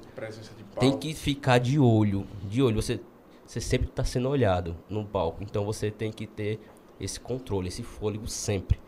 Sempre, porque sempre você está sendo, mesmo você não tá lá nos primeiros que foi chamado, você está lá atrás e você está parado, relaxando, conversando com outro atleta, Pode ter certeza, se você se destacou também para entrar entre eles, você já não vai ser chamado mais. Porque você está em constante avaliação. Entendeu? Tem muito disso. Aí o pessoal não se liga, não sabe porque não é chamado por colar, então tava melhor que ele, tava melhor que ele. Vacilou. Uhum. Perdeu no detalhe. Perdeu no detalhe. tem, tem alguma dica que tu dá para quem tá começando agora? Tipo, quer, quer chegar ao teu, ao teu nível, tudo? Cara, a dica é, é comer e treinar. E você gostar do que está fazendo. Não tem, não tem é, outra receita. É você gostar, comer, treinar forte, cardio e você gostar do que você faz. Se não, não é sua vida. Você que falta academia, é, quer ter um shape bom, falta três vezes, falta mais do que vai. Não come. Passa pela uma banquinha de um pastel, não resiste. No fim de semana tome álcool no fim de semana, toma álcool. Ainda quer usar as coisas? Rapaz, não invente não. Vai, pega o dinheirinho que você vai usar nas coisas, compra uma cervejinha, uma carninha e vai sair comer. É. Fazer um churrascão. É, é melhor. É, Aleph, é, eu te perguntei anteriormente em questão do, do pessoal que quer ser profissional, que quer seguir a carreira, como é que eles te procuram para fazer né, esse primeiro contato. Mas é a pessoa que é sedentária, assim como eu que treina um mês, para, passa um ano sem. É, o que é, que é a dificuldade maior que a pessoa encontra quando vai fazer o primeiro contato contigo, né? Pra fazer uma dieta regrada? O que é que a pessoa mais tem dificuldade? Vamos lá. Geralmente essas pessoas que estão sedentárias, elas já estão muitas vezes cansadas de estar sedentárias. Então elas dão aquele primeiro passo, que é a mudança. Não vou mudar, preciso de um nutricionista. Quando chega para mim, existe toda aquela consulta. Então a gente vai avaliar cada aspecto da vida, da rotina, né, dos gostos do paciente, para que o profissional nutricionista ele tem que facilitar a vida da pessoa e não dificultar. Né? Tu falou aí uma dieta restrita, foi? Sim. Uma dieta restrita. A nutrição hoje, né, embasado na ciência, traz uma dieta totalmente, um conjunto, um, padrão de dieta totalmente diferente do padrão bodybuilder. Isso é fato, é totalmente diferente, tá? O bodybuilder ele precisa ter uma disciplina 100%, ele precisa ter uma dieta ali nos mínimos, nos mínimos detalhes bem calculada e bem distribuída, já uma pessoa que não tem fins competitivos é totalmente o oposto. A gente consegue é, manipular de uma maneira mais leve, mais suave, onde a gente consiga encaixar durante a rotina do paciente o que ele já vem comendo, né? A gente Uhum. adequa quantidades, né? Faz utilização de, de alimentos que são mais palatáveis, porque o que é que a gente vê hoje, ainda hoje, né? a gente ainda vê hoje isso na nutrição, né? Batata doce e frango. Né? Aquela, aquela nutrição de batata doce e frango. E as pessoas, cara, não, não suportam Fica repetitivo, o né? dia inteiro comer batata doce frango. Quem vai suportar isso? O atleta bodybuilder. Exatamente. Que aí ele tá comendo, muitas vezes não é nem pelo prazer em si. Na maioria das vezes é porque tem que ser feito. É porque aquele determinado alimento vai ter determinados nutrientes que vão fazer, né? Toda essa regulação, toda a melhoria do shape dele. É diferente do paciente obeso. Tem um grau de obesidade, tem um grau de sedentarismo muito alto. Eu não vou colocar para ele comer batata doce e frango no almoço e no jantar. Antes de dormir, coma três ovos cozidos. Tá entendendo? É uma coisa totalmente oposta no fisiculturismo, né? Pra gente utilizar com pacientes, no teu caso, como tu falou, questão É. do sedentarismo, né?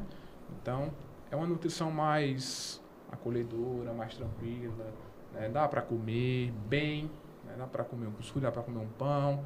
Não que o atleta não coma, mas é mais fácil que ele chegue a determinado objetivo com a dieta um pouco mais restrita, Exato. tá entendendo? exato. E também porque o. Não que o- a pessoa comum não tenha data, mas o atleta tem.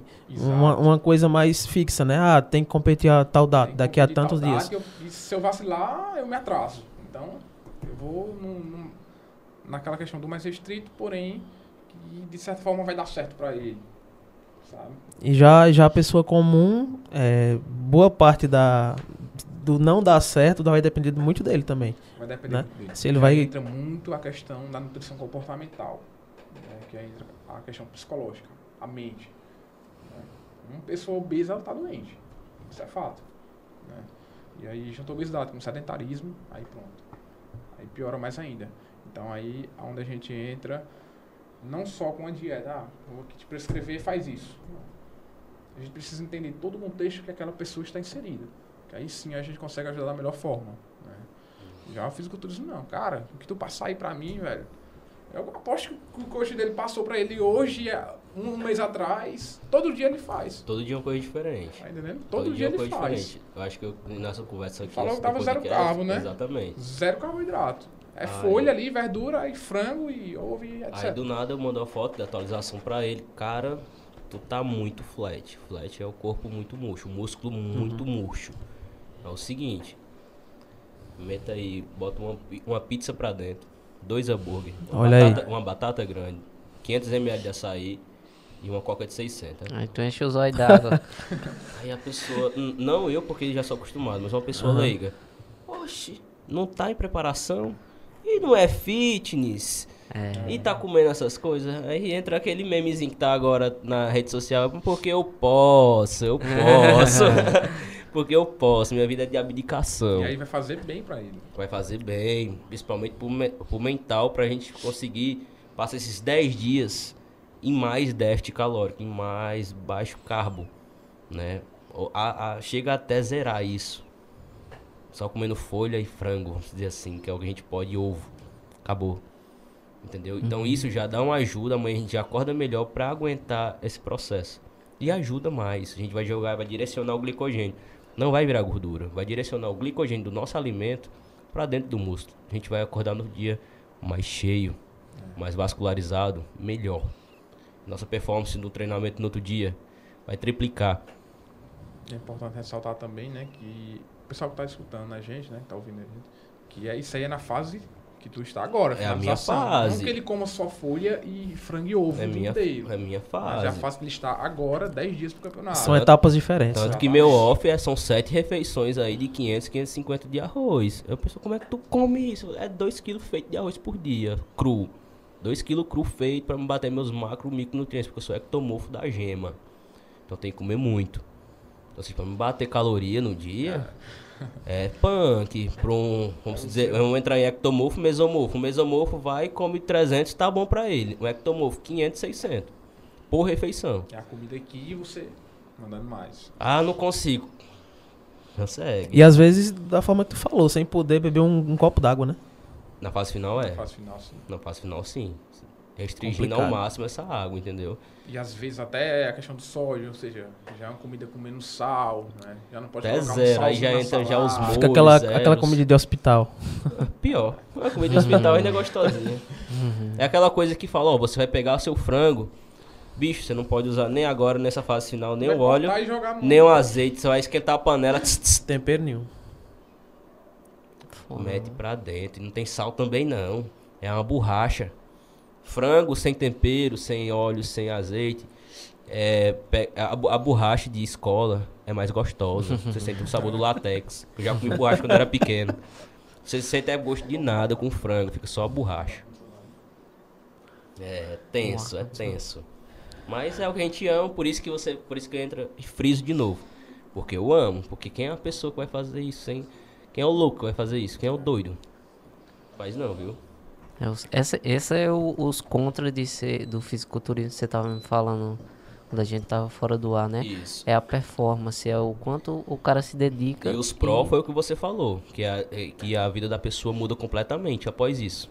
Após uma experiência de palco, você fica mais disciplinado na sua vida. Verdade. Sua vida muda. Seus objetivos são outros, são mais fáceis de ser alcançados. Não porque fica é uma porta de entrada para ser mais fácil, mas você fica tão centrado numa coisa, Você ganha força, né? você ganha força, que o, o que aparecer na sua frente, fala, caramba, se eu passei por isso, eu consigo passar por isso Exato. tranquilamente. Que a gente briga, brinca, briga, dorme, é com a fome, pô. É, cortisol altíssimo, cortisol vai pra mente, você fica estressado. Estressado. Porque você botou aqui, cara, se esse negócio é aqui, não é pra estar aqui não. Pronto, isso já, isso já acabou com o seu dia. Acabou. Fase final de um atleta, só convive com um atleta outro atleta. A realidade é essa. Eu já ia perguntar em relação ao humor. Quando você falou de, de, de zero carbo, eu acho que a parte psicológica em qualquer esporte é importante. Sim, Mas quando mexe na alimentação, como no fisiculturismo, eu acho que deve ser muito pesado, é a né? pior coisa. Só, só o cérebro ele consome em média de 100 a 180 gramas de glicose por dia. Aí. Aí imagina aí o cara com zero carro. É Pesado. complicado. Fora os AES. É. Que aumenta mais Que ainda aumenta isso. mais ainda os fatores. Potencializa muito mais a, e- é, a agressividade. Aí entra meditação, entra tanto fator, tanta coisa. Você colocar uma música que lhe agrada, colocar no ouvido, ficar de boa, você ir pra academia, não conversar com ninguém. Vamos se dizer assim, eu sou um cara muito brincalhão na minha academia, tá? Minha academia é Extreme Fitness lá na Vila Lobo, meu parceiro Damião. O que acontece? Eu sou um cara muito brincalhão, brincava todo dia. Ah, pega esse peso, ah, não sei o que, ah, frango, não sei o que. Chega a parte de finalização, já tô já bem dois meses sem falar com eles, pô. Chego lá, oi, tudo bem? E aí, cara, eita, massa o shape. Acabou a conversa. Vou fazer meu treinamento, depois um cardio pós. Valeu, galera. Bom treino aí pra vocês. Tchau. O que é que tá acontecendo com você? Tá triste? Não, tô de boa. tô de boa. Só que agora é outra coisa. A parada ficou séria. Ficou tenso, ficou hardcore. Entendeu? Aí são fases e fases. É uma, o uma luta, muda com certeza. é uma luta contra ser consciente todo dia, E né? a- Outra com você mesmo. E às vezes não é nem por conta do um, é a concentração, né? Isso, Raul? Concentração. Eu acredito que. Eu, eu percebo, quando eu tô em treino, quando eu tô treinando, eu percebo que quando eu tô sem falar, sem conversar, eu treino melhor. Eu largo o celular sim, e sim, sim, sim. Você fixa e e se concentra melhor. Com certeza. Põe uma música no ouvido e. Agora, aí, aí quando você chega, por exemplo, quando eu tô treinando, chega uma pessoa, ah, quantos? Pronto, pra mim já quebra tudo ali. Quebra a sequência. E principalmente a gente que tá em déficit, vou, te- vou te explicar agora. Quando a gente tá em off, vamos dizer, de um exercício para outro, a gente consegue em 10 segundos recuperar. 10 segundos de um exercício para outro. Tipo um supino, 10 segundos pra, de um para outro. A gente, a gente já vai e consegue fazer outra série. Nessa fase final, eu tô demorando em média duas horas e meia numa academia. Porque de cada exercício para outro varia de um minuto a três minutos. De um exercício para o outro de uma repetição para outra. Fiz do, é, aqui no supino, no supino inclinado, fiz 12 repetições. Para mim fazer essas 12 repetições novamente é de 1 a 3 minutos. Porque já fadigou meu músculo. Não tem carboidrato dentro de mim. O glicogênio também tá zero. Entendeu? Aí isso já muda. Ó, ó para você ver como é que muda. Então, a pessoa não, como é que a pessoa não se concentra? Caramba, vou ter aqui, vou ter que já fazer. A pessoa só pensa no, na, na, próxima série. Então, se você já conversa comigo, já, já estragou meu treino. Porque eu tô pensando como eu vou realizar outra série. Tô, tô focado naquele peso que eu, eu fico só olhando para ele. Daqui a um minuto eu vou subir ele de novo. Mesmo sem aguentar, mas tenho que subir. É complicado. Para você ver que né, né, como é, a alimentação influi tanto numa das principais etapas do processo do, da tua profissão, que é o treino direto, né? A alimentação pesado. Pesado, muito. Vamos falar um pouco mais sobre o, o, o campeonato. Campeonato, é isso mesmo. Bora Sim. lá. Um pouco sobre é, o que, que vai ter uma lá. Uma licencinha aqui, eu vou só no banheiro, tá? Tranquilo, tranquilo. Qual a data que vai, que vai acontecer? Dia 21. Vai ser, vai ser lá no Clube dos Comerciários, é Dia isso? Dia 21, lá no Clube dos Comerciários. Né? É, vai cair num sábado, iniciando às 4 horas da tarde. Né? Como que vai ser o nome do, do campeonato? Cariri Classic. Né? Um dos eventos aí que a galera tá mais ansiosa, porque já tem 4, 5 anos que não tem evento aqui na região do Cariri, né? Uhum. No, no bodybuilder. E aí, esse evento vai ser dia 21, né? É, os ingressos, inclusive, já estão à vendas. Tá? Na, em qualquer uma das redes da Biofit Academia, já estão vendendo os ingressos. Então, o pessoal que está nos assistindo, né, o público aí de casa, que já quer adquirir o ingresso, que vai querer estar lá no evento, né, vai ser bem diversificado, vai ser uma coisa bem bacana. Creio que quem for não vai se arrepender. Vai ser um espetáculo mesmo, um show. Né? E quem está à frente do evento é o Mitchell, né, Mitchell Janine. Quem tiver também alguma dúvida pode até entrar em contato com ele pelo Instagram, né, que ele está realizando inscrições e fazendo esse processo aí de finalização para a gente chegar bem nesse campeonato. Né. Valorizar, é importante que o pessoal também que esteja em casa e que goste, que faça musculação, esteja presente, né, para a gente valorizar Sim. o esporte, né, que a tendência é cada vez mais crescer. Então, dia 21, uhum. lá no Clube dos Comerciários, estaremos todos lá, né, realizando esse evento. E não só homem, como mulher também. Né? Então vai ter categoria feminina e categoria. É, eu já ia te perguntar isso, porque assim, o nome do, do evento leva o nome de uma categoria, né? Que é a Classic. Mas vai ter várias categorias. Isso, vai ser várias categorias. Entre 8 a 10 categorias, se eu não me engano. Então Show de bola. Tanto aquela categoria mais fitness, né? tanto masculina como feminina, como aquela categoria mais, né? mais open mesmo. Inclusive, frisar pro pessoal, né, João, que a gente vai estar tá cobrindo esse evento. Exatamente. Vai estar tá lá presente fazendo material para as redes sociais, para Foto... fortalecer o esporte. Fotografia, entrevista, a gente vai estar tá entrevistando os, os atletas. Falar um pouco lá sobre. A ideia é que seja um dos melhores campeonatos que a região já teve, né? Até mesmo devido a essa, essa ausência aí, né? Não, tu, tu falou cinco anos, foi por isso que eu percebi. Eu achei que fosse até o primeiro da região. Não, já teve. Porque pelo tempo, O último cara. quem realizou, se eu não me engano, foi o Mitchell também. Ele realizou o último, aí depois deu aquela esfriada. Até porque é, é, mais, é difícil organizar um evento, né? E, um evento assim, pandemia, né? um pandemia, evento como um esporte como esse que é pouco divulgado, né? Exatamente. A galera não tem, muita apoio, né? cabeça. Né? E para ter apoio da galera é bem complicado. É complicado. É, né? Até peço perdão por a gente não reconhecer essa questão que ele até frisou que não sabia, eu também não sabia, né? Porque assim, é como a gente já vem debatendo desde o começo, é um esporte que, que em outros centros já tem uma, uma sequência de campeonatos, de visibilidade, né? E aqui na região é um esporte que talvez agora tenha começado a ter uma notoriedade Agora maior. Agora que está né, se expandindo bastante. É com o crescimento né, do fitness isso. Né, a musculação em si, ela está começando a se expandir mais na nossa região. Né? É à toa que a gente vê aí, né, direto abrindo novas academias. Uhum. Né? E lojas e lojas de suplementação. Lojas de suplementação. Mas, mas tem uma academia específica, né? Isso. A gente, não é toda academia que um bodybuilder, uma pessoa que treina. Não, cara. Qualquer academia aí tá, tá apta a receber um atleta, sabe? E até massa a frisar isso, que a gente que é atleta também, uma mensalidade já ajuda pra caramba. Uhum. Certo? Agora, claro que tem as academias que já são com um maquinário já mais, vou dizer, um pouco mais fraco. Aí já, tem, já, teve, já teve esse caso, como você falou agora, que é já o meu caso. Que minha, minha performance já é um pouco mais avançada. Então tem academias que realmente não me suportam. Por quê? Porque não vai ter as anilhas que eu preciso, não vai ter os maquinários que eu preciso. Vamos dizer assim, uma academia que é estruturada apenas com meia tonelada, meia tonelada e meia de peso, eu pego esse peso, boto no leg e acabo com o peso do pessoal. Cadê o pessoal para treinar?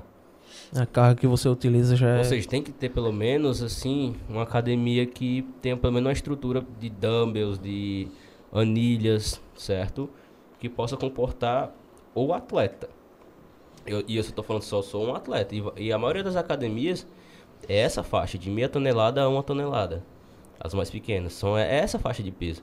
Então, uma academia dessa daí já não consegue comportar realmente um atleta mais de alta performance. Isso agora que você frisou é, é pura verdade. Um dia antes do evento será fechada a academia, não é isso? Uma isso, academia. É, é a Biofit. Vai ter isso. a pesagem, né? Vai ser na sexta-feira a pesagem. A pesagem vai ser lá também. na sexta-feira na Biofit. A gente dá um jeito de ir lá. Vamos lá, vamos, fechar, vamos falar lá. Né? Aí é, importante a gente fazer essa cobertura, né? Uhum. Bacana até o pessoal que vai estar tá lá. Vai ter vai muita gente fora, né? Pessoal de regi várias regiões aí, né? Pessoal do Piauí, pessoal da Paraíba. Sim. Regiões mais próximas aqui. Com certeza vem uma galera em peso. Em Isso peso. É então, o campeonato bacana. tá com expectativa aí.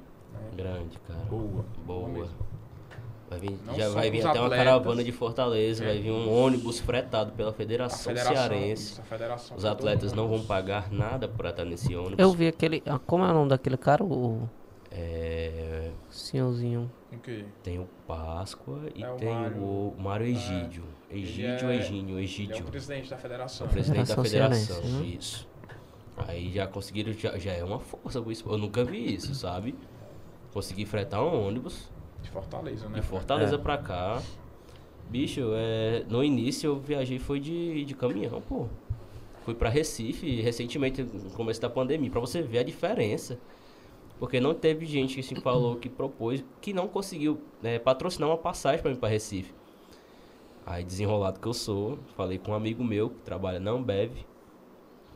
E esse cara da Ambev me direcionou um caminhão que estava saindo para Recife, um dia antes. E eu fui atrás do caminhão, até uhum. Recife. Para competir um campeonato.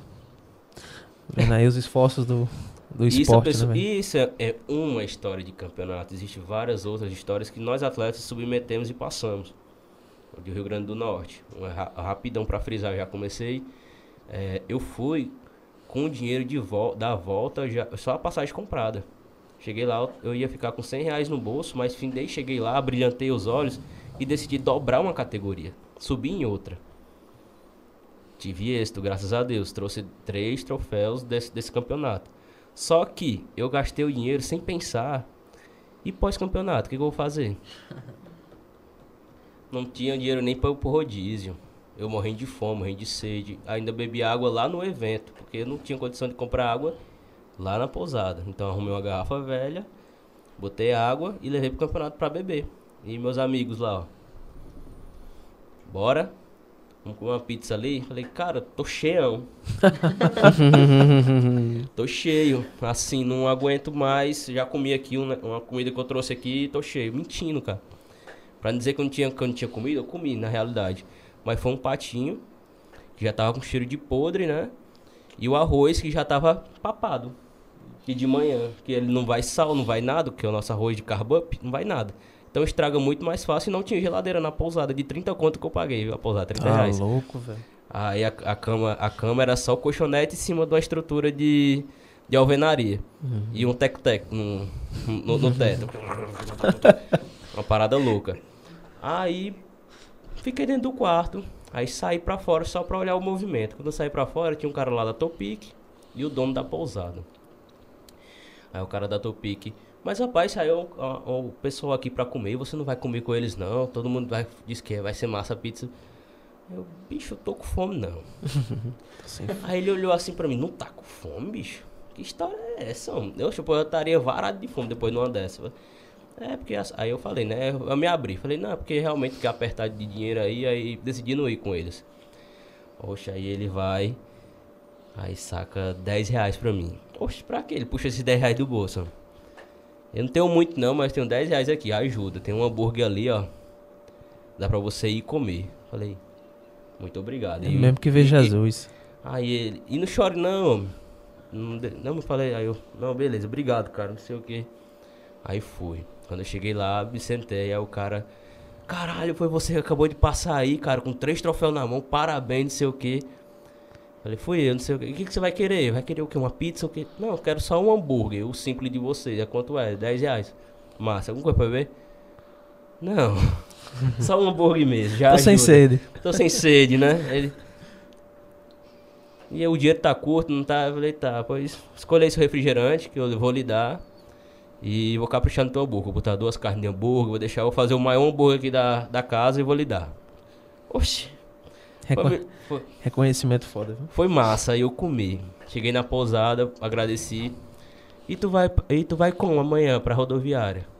35 quilômetros, viu? Da rodoviária. Não, minha passagem é 7 horas, vou acordar umas 4 e meia da manhã e vou caminhando.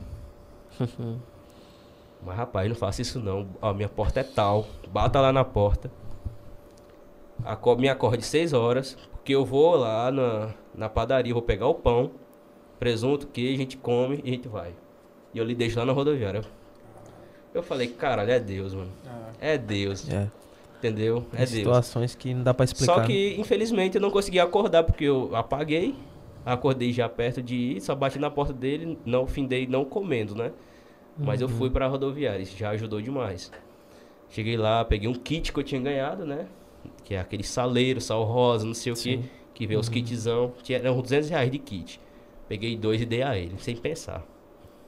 Ele, caramba, até me incentivou agora a, a entrar na dieta, que ele era meio gordinho, né? Me incentivou e tal e tudo. Falei, pois é seu, cara. Oxe, muito obrigado, isso aqui. Eu não tenho dinheiro não, mas. E vinha a viagem toda com fome e com sede. Pra não dizer que eu tô mentindo, me sentei aqui, bati a mão no bolso.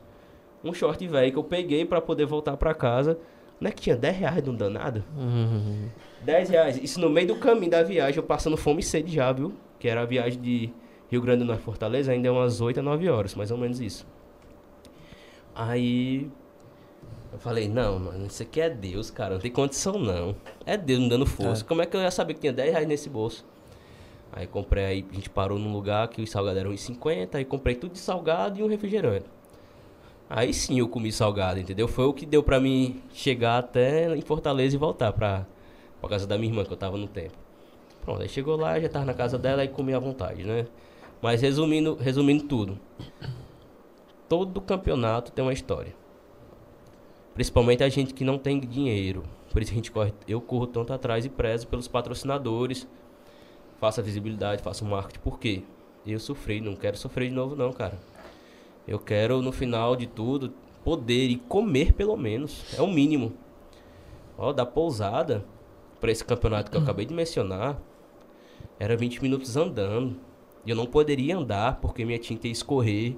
Foi um brother que me pintou, eu ajudei ele. Tem muito disso na- nos campeonatos, a parceria. Eu pintei ele, aí ele vai e me pinta. Entendeu? Porque a gente não tem condições de pagar no, no, no campeonato uma pintura profissional. Então a gente compra tubos, né, de protan, seja lá o que for, de tinta, e se pinta. Entendeu? Aí tem essa parceria. Tem muita gente da mesma realidade que a gente. Entendeu? E tem várias histórias. Se eu me prolongar aqui, vai, vai 50 podcasts. Tem, tem uma tinta específica, é isso? Pra, Tem, pra... tem, uma tinta específica, que é tipo um bronzeamento artificial. Entendeu? Que você faz você chegar na cor é, mais bronzeada para poder melhor mostrar os cortes no palco. E como funciona a aplicação dela sem ser no stand pago? Por exemplo, porque lá parece que tem tipo um- uma, uma Uma bomba bombazinha, bombazinha, é, exatamente, a pistola. É basicamente um frascozinho Borrifador. desse, ou borrifador ou mais em gel, que dependendo da qual marca você comprar, que você joga numa esponja e espalha espalhando no corpo. É basicamente assim a aplicação. Bem simples. Então não tem, que- não tem regra no campeonato que você é obrigado a pintar lá Não, não, não, não, não tem não. Tanto que dá certo também, entendeu? Só que é uma coisa que você tem que, tem que saber fazer, né? É minucioso, é na mão. É no olho, você não pode deixar uma coisa mais, uma cor mais forte que a outra. E no profissional não, no profissional é pistola. Eles conseguem deixar a mão todo uniforme. Todo uniforme. Mas vamos de acordo com a nossa realidade, entendeu? Tranquilo. Acordo A gente não falou ainda sobre os teus títulos. Me conta um pouco mais sobre tuas conquistas, na verdade. Eita, vou te falar, eu tenho sete troféus lá em casa, seis a sete, alguma coisa assim. Mas pra me dizer nome de campeonatos, não me recordo. Não me recordo. Mas eu tenho. Acho que três, três top 1, dois top 2 e três top 3, creio que isso. E uma medalha que foi top 4, que foi esse Cascavel que eu fui, sem estar muito condicionado. Ainda peguei a quarta colocação. Podendo entrar até no top 3 se eu tivesse condicionado mais um pouco. Mas já tenho já essas conquistas já no meu portfólio. Isso em três anos de, de, de competição. Três anos apenas. Qual que você julga mais. Claro que todos são importantes, título é Sim. título. Mas o que você talvez tivesse chegado melhor, ou então que você mais teve dificuldade e no final foi um resultado melhor. Foi exatamente essa história que eu contei pra vocês. Foi o campeonato que mais marcou, do Rio Grande do Norte, Mossoró. Esse foi o que mais marcou e que os troféus pra mim, que é eu ganhei na minha categoria, fiquei em terceiro lugar na bodybuilder, ganhei na minha categoria classic em primeiro e fiquei em segundo lugar na categoria Physique. Nesse, nessa, nessa daí eu dobrei tudo, por isso que eu fiquei sem dinheiro. Fui na, na classic, Men's e bodybuilder, porque eu me encaixava nas três. Ou pensava assim, mas deu certo, né? Que ainda peguei as premiações das três respectivas categorias. E hoje já escolhi uma, que é a Classic, e assim eu sigo ela. Mas foi a que mais marcou, porque foi meu primeiro top 1. Entendeu? Foi meu primeiro top 1, foi o mais emocionante, assim, foi o mais difícil. Sabe? Eu tive que ir me arrastando pro campeonato. Mesmo a pousada sendo perto, 20 minutos, mas para um atleta isso é, teria que ir o quê? De um Uber, tá entendendo? No ar-condicionado. Já cheguei lá já estressado. Acontece muito isso. Mas deu tudo certo, graças a Deus. No dia da competição também tem um acompanhamento, né? Desculpa, tem sim. No dia da Tem que competição. fazer, né? Tem que fazer. Uhum. Tem que saber a hora certa de jogar as bombas de sódio. Tem que saber a hora certa de você jogar um chocolatinho pra dentro. Tem estratégias também de você jogar vinho, como também lapada de cachaça. N's e N's Já ouvi falar do entendeu? O álcool puxa mais ainda a água, entendeu? Aí você expele. Quanto mais água você expelir, mais definido você vai estar, entendeu? Tem, tem uma técnica também da banheira, né? Isso com, Na sauna, né? Sauna, banheira, com álcool e tudo, que eu vi o Sardinha falando uma vez em uma entrevista. tem várias, são cara. dietas mais. é, são estratégias mais extremistas, né? E São mais extremistas. Se você, perigosas em alguns casos, né? se Já você tá em uma sauna desidratando, você já tá morto, já tá zero carbo, já tá no ápice e você tá dentro de uma sauna leigamente, vamos falar isso leigamente, sozinho, sem acompanhamento, você morre lá, fica lá. Dá um desmaio você. Então, tudo isso tem um acompanhamento. Tem uma pessoa lá que tá de boa, que tá carbado, tá ali acompanhando, tá ali pintando, tá ali fazendo qualquer tudo. coisa, né? lhe aquecendo e tá lá em prol. E essa pessoa tem que saber o que fazer. Porque se essa pessoa for leiga também, tá lá te ajudando, ela deixa você morrer e morreu. Entendeu? Acontece tudo, cara, nesse esporte, tudo. Porque a gente tá mexendo com coisa pesada. Ficar sem comer, ficar sem beber. Hoje são necessidades fisiológicas da pessoa, né? Necessidade humana. E a gente passa por cima disso. É loucura, não é? A gente passa por cima disso. A parte difícil nesse ponto aí já aconteceu contigo? De, de- na preparação se sentir muito, muito mal mesmo? Recentemente, na preparação, não em palco. No palco eu revigoro, entendeu? No palco eu acordo. Na- no palco eu posso estar um zumbi antes, mas Raul Lobo vai subir agora. Pá! Adrenalina se chama, né? Uhum. Após essa adrenalina de palco, a pessoa já, após campeonato, já começa a sentir dor nas articulações. Por excesso de força feito. Eh, no outro que eu fui em Recife, em 2020, eu desloquei meus dois ombros. De tanta força de contração que eu botei. E sem ter já mais articulação. Não tinha mais articulação e soltei meus dois ombros. Tive que passar por um tratamento. Passei por uma série de tempo sem treinar ombro porque não poderia. Ou seja, é um esporte muito estressante pro corpo. Entendeu? Aí quando ele entra, quando ele quer desligar, ele fala, cara, não dá mais não, eu vou soltar pelo menos um braço teu aqui, porque você não para. Uhum. E a gente não para. Então, para você parar, eu vou ter que distender, vou ter que romper, vou ter que... O corpo entende assim, eu vou ter que lhe parar de algum jeito. De algum jeito você vai ter alguma contusão, certo? E a gente tem que ser programado, preparado para isso não ocorrer. É basicamente, no resumidão, resumido é isso. É, é brigar contra a fisiologia da pessoa. Você está agredindo ali né, a fisiologia. Exatamente. Ele citou agora há pouco, Aleph, essa questão da finalização, que corta uma coisa, joga bomba de sódio e tal.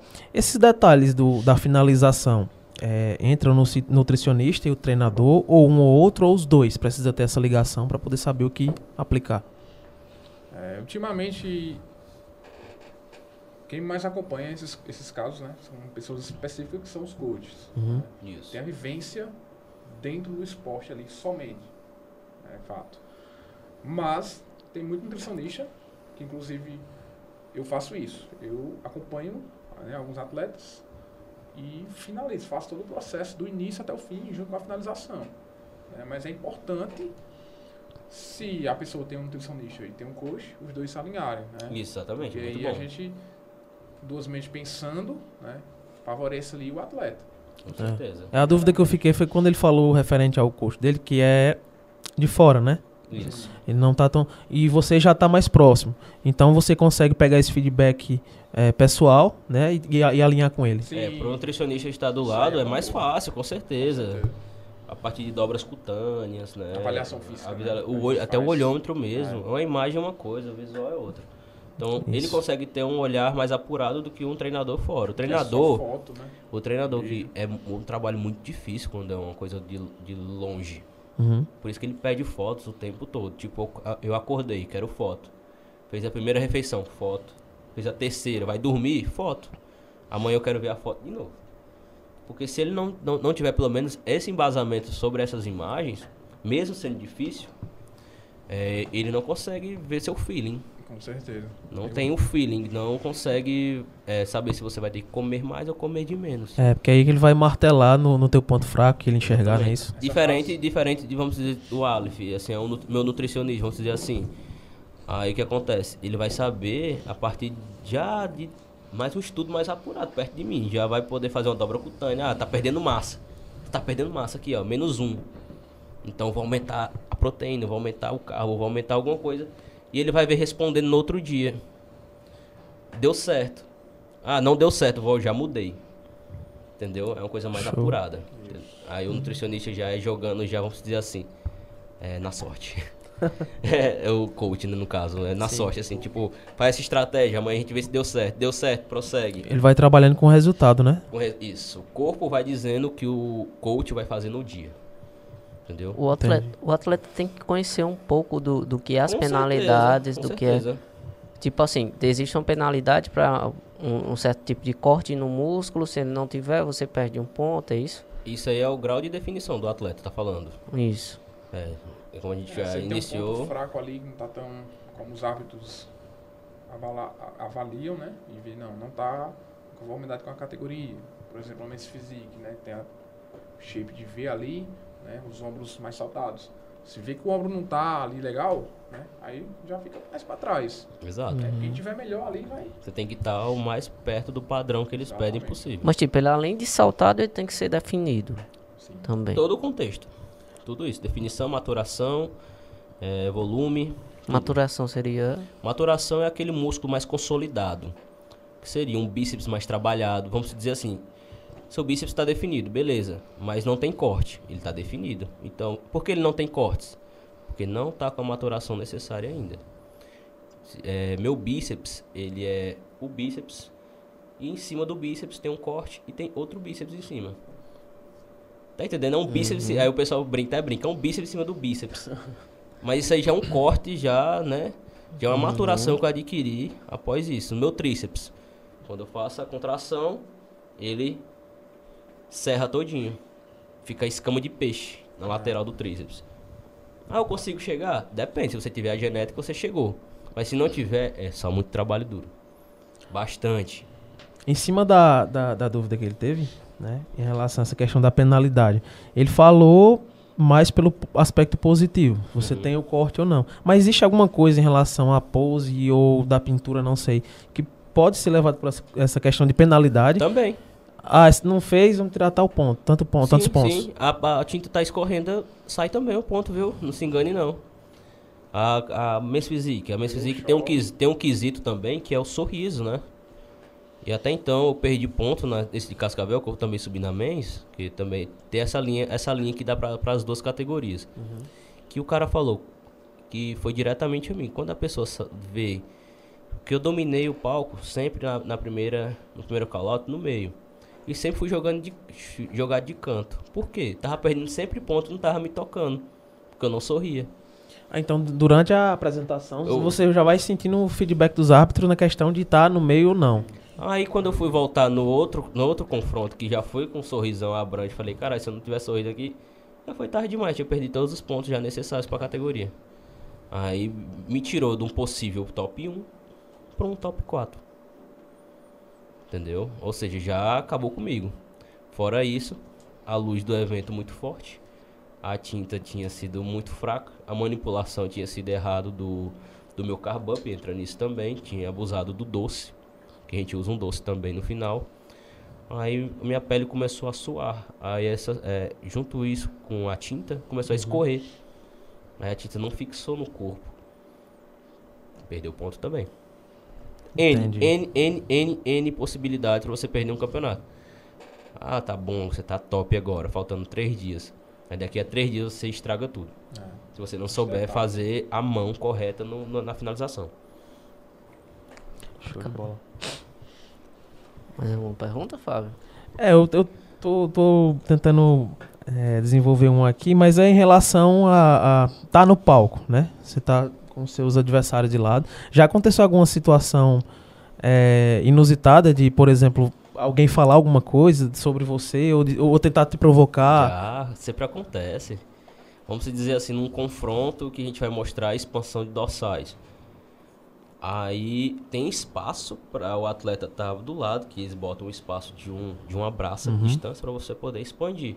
Mas tem aquele atleta que quer confrontar com você. Então ele vai mais para perto e fica batendo o cotovelo. fica batendo o cotovelo, batendo o cotovelo e isso chateia, né? Aí no respectivo campeonato que eu fui, eu parei, soltei a expansão, olhei pros árbitros, olhei pra trás aqui, apontei pro cara, aí eu olhei pra. bati no ombro dele, no meio do palco, viu? Ca- atleta estressado. Tu encosta em mim de novo, esses ombros velho que eu te derrubo do palco. Falei na cara dele, ele já. Afastou Já pro afastou. lado, porque ele viu que a parada que ia esquentar pra ele, eu, ia, eu lhe derrubo do palco, cara. Pra que isso? Tá entendendo? Aí tem vezes que a coisa fica tensa, entendeu? Como também às vezes a gente leva na esportiva. Mas depende. Depende, de, depende de como o cara vai agir, né? Depende da, do, do intuito do atleta. Tipo, se ele pega na sua coxa assim e tal, pra vocês confrontar uma coxa ali é uma coisa mais amigável. Mas o cara que tá lá só pra lhe bater, ele. Tá entendendo? Aí a pessoa não aceita, entendeu? Assim eu mesmo não aceito. Eu paro É. mesmo e, e repreendo o cara, ó.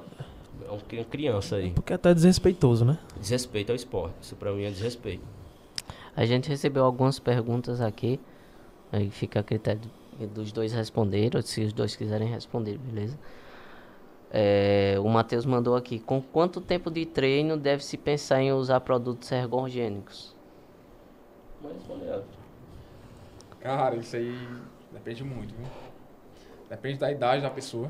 Né? Ah, não adianta, cara, 15 anos, aí treina 3 anos. No 18 ápice da anos, testosterona, no ápice, Tá entendendo? entendeu? Lá em Faz nem cima. sentido utilizar nenhum tipo de recurso. Pode extrair a Mas- texto dele pra aplicar em outro. Mas aí, cara, no mínimo, no mínimo, no mínimo, treinando pesado pra valer, comendo certo, né? Porque não adianta só, ah, eu comer uma frutinha aqui, outra frutinha ali, uma verdurinha no almoço, no jantar, tá achando que tá comendo certo. Não. Não é só qualidade, mas é quantidade também, Constância, né? e a constância diariamente. Treino, treino intenso, alimentação ajustada, descansando, no mínimo 5 anos aí, e olhe lá. E isso a gente frisa. Se Detalhe. você quiser seguir no esporte. Exatamente isso que eu ia dizer. Com Se você tiver acompanhamento também, né? competitivos. Um Se não tivesse fins competitivos, cara, não adianta. Você consegue ter um Não shape adianta. bacana lifestyle, velho. Viver Não uma adianta. vida de fitness sem Porque- precisar abusar dos recursos. Hum. Porque riscos tem. Né? Tem não, muito. é, não é nulo, não. Como é o nome do rapaz que fizer a pergunta? Matheus. Tá vendo aí, Matheus? É um profissional que tá falando.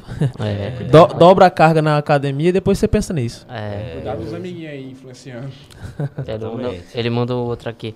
Pa- Pra ter hipertrofia, um shape digno de competição, quantas refeições devem ser feitas ao longo do dia? Ah, isso não dá pra responder, não. Aí Aí, aí já entra já a questão individualidade biológica. Eu posso comer duas vezes, o, o cara ali pode comer dez. Quem comer dois ainda pode evoluir mais do que os dez. Defende. Cada físico é um físico. Genética, corpo é um genética corpo. muda, muda muito também. Genética conta. Trabalho duro também conta demais. Tanto que genética não tem um pingo. Tudo meu foi massacre na academia. Tudo meu. É muito peso, muita carga, muita repetição. Mas tem gente que consegue chegar um pouco mais facilmente. Não dizendo, desmerecendo, dizendo que é mais fácil. Mas chega. Entendeu? Com uma forma mais fácil. Tem pessoas que eu conheço que tem um shape que se fosse assim, pensar em competir, passava o carro em mim sem mesmo nunca ter pegado um recurso ergogênico na vida, pô. Tem gente que já é estruturalmente formado pra isso, mas não gosta da parada. Entendeu? E se gostasse, seria uma aberração no, no esporte. É individualidade biológica. Varia de Mas pessoa é- pra pessoa. Mas se for colocar um padrão assim, mais ou menos entre 4 e 7 refeições. Pra Mas aí- bater, pra aí bater depende- esses macros, é. Depende de calorias, depende, né? Do quanto a pessoa vai Exato. comer. Depende da- também da estrutura biológica da Exatamente. pessoa, né? Tem gente que não pode nem cheirar uma comida que ganha 50 quilos. Tem outros que come, come, né? E não, e não aumenta 300 gramas. É, Isso tudo se resume em Conta. acompanhamento, né? O cara tem um acompanhamento, acompanha- exatamente. acompanhamento. Frisou acompanhamento. Vamos lá para mais uma. Quais É. os alimentos te dão mais disposição para um bom desempenho nos treinos? Os meus alimentos, no caso, tá- Hum. foi uma pergunta pessoal. Cara, toda fonte de carbo, pra mim, é, é- é essencial pro meu treinamento. Não tem o o específico. Pode ser o macarrão, a, a macaxeira, pode ser o arroz, pode ser o pão, depende da manipulação. É o carbo em si, o carboidrato. Ele é o que vai fazer eu treinar bem no outro dia, tá? Não tem um alimento específico, mas vamos dizer assim, o alimento que eu mais uso no off é o arroz. Tanto que minhas marmitas, basicamente, das 6, 7 que eu tenho no dia, 4 a 5 são arroz. O resto é banana, uma tapioca, mas é, é mais arroz, que é mais fácil de fazer, mais fácil de consumir, entendeu? Mais fácil de bater é, os micro e macronutrientes. Então, o arroz seria uma coisa mais direcionada, como ele está perguntando, né? Um alimento mais direcionado. Mas qualquer fonte de carboidrato, para mim, sabe, já ajuda no meu treinamento. Seria isso mesmo, Aleph? É. Porque os carboidratos, né? Ele é a principal substrato energético que o corpo utiliza para a questão de esforço, né? para performance. Que é performance? Carboidrato. Né? Todo carboidrato vai virar glicose, consequentemente, né? vai virar energia. Então, o carboidrato é a principal fonte que o corpo necessita. No caso do Raul, ele utiliza arroz, né? Mas no caso dessa pessoa aí que talvez não seja um atleta, pode estar utilizando aí outras fontes, bananas, mel, né? É, pães, batatas. Tá? Toda fonte de carboidrato, no fim, vai gerar energia. Show de bola. Eu queria saber de vocês dois o que é que vocês estão esperando para o evento. e aí, Raul? É o que eu tô esperando. Expectativa. O que eu tô campeão. Real, real, real. na, na Tora Sim. é massacre. Tô querendo, assim, não desmerecendo os atletas, né? Assim, Fortaleza, região e tudo. Mas já vem já com. Muitos já vem com o pensamento, tipo, vai ser fácil levar ali daquela região, sabe? E a gente tá com a potência muito grande de atletas aqui também, na nossa região. E o que eu espero são realmente atletas muito bons para poder me confrontar. Porque eu tô em gosto de gás, entendeu? Eu nunca, tô- nunca na minha vida eu fiquei tão convicto de um campeonato como eu tô agora. Com tanta sede de, de vitória mesmo, de gana. Sabe? Não, isso não desmerecendo, é me merecendo pelo o trampo Sim. que eu tô fazendo. E ainda mais Entendeu? em casa, né? Mais em casa. Tem muita piada do, do, do, do pessoal é, rebaixando o pessoal do interior. Existe, existe, a gente, a gente vê isso, entendeu? Não são todo mundo, tem muitos amigos de fora. Graças a Deus, tem casas que eu posso estar frequentando. A gente pega, é, tem muitos, muitos amigos, a gente consegue muitos amigos nesse esporte também. Não vou dizer também que é só males. Mas o que eu espero nesse campeonato é sangue. Muito. Existe que- uma certa rivalidade? Alguém, não sei da sua categoria, que. Aqui no interior? Não, eu. e, é, existe vários. Ó, como eu já tenho já sete campeonatos, seis a sete campeonatos, isso eu já vim adquirindo essa experiência. Eu me importo com o meu. Faço o meu trabalho quieto, faço pra mim. É, eu já venho já dando conselho, já. Que a gente entra também, pessoas que já, já competem, já entra na parte de conselheiro. Que também se aprega ao coach. O coach é isso, entendeu? Dá conselhos também. Mentais para você poder prosseguir nessa caminhada. Se você não ajusta seu, seu mental, o seu corpo não vai. A mente manda, seu corpo faz. É o que acontece. Muitos atletas aqui falam, ó, manda, manda foto do perfil de outro atleta. Ó, fulano de tal, como é que tá? Poxa, não vai dar pra mim, não sei o que. Já perdeu. Esse atleta já perdeu. Já entrou na neurose. Já disse que perdeu antes mesmo de competir com a pessoa. O que acontece? Faz o seu, lá você vê.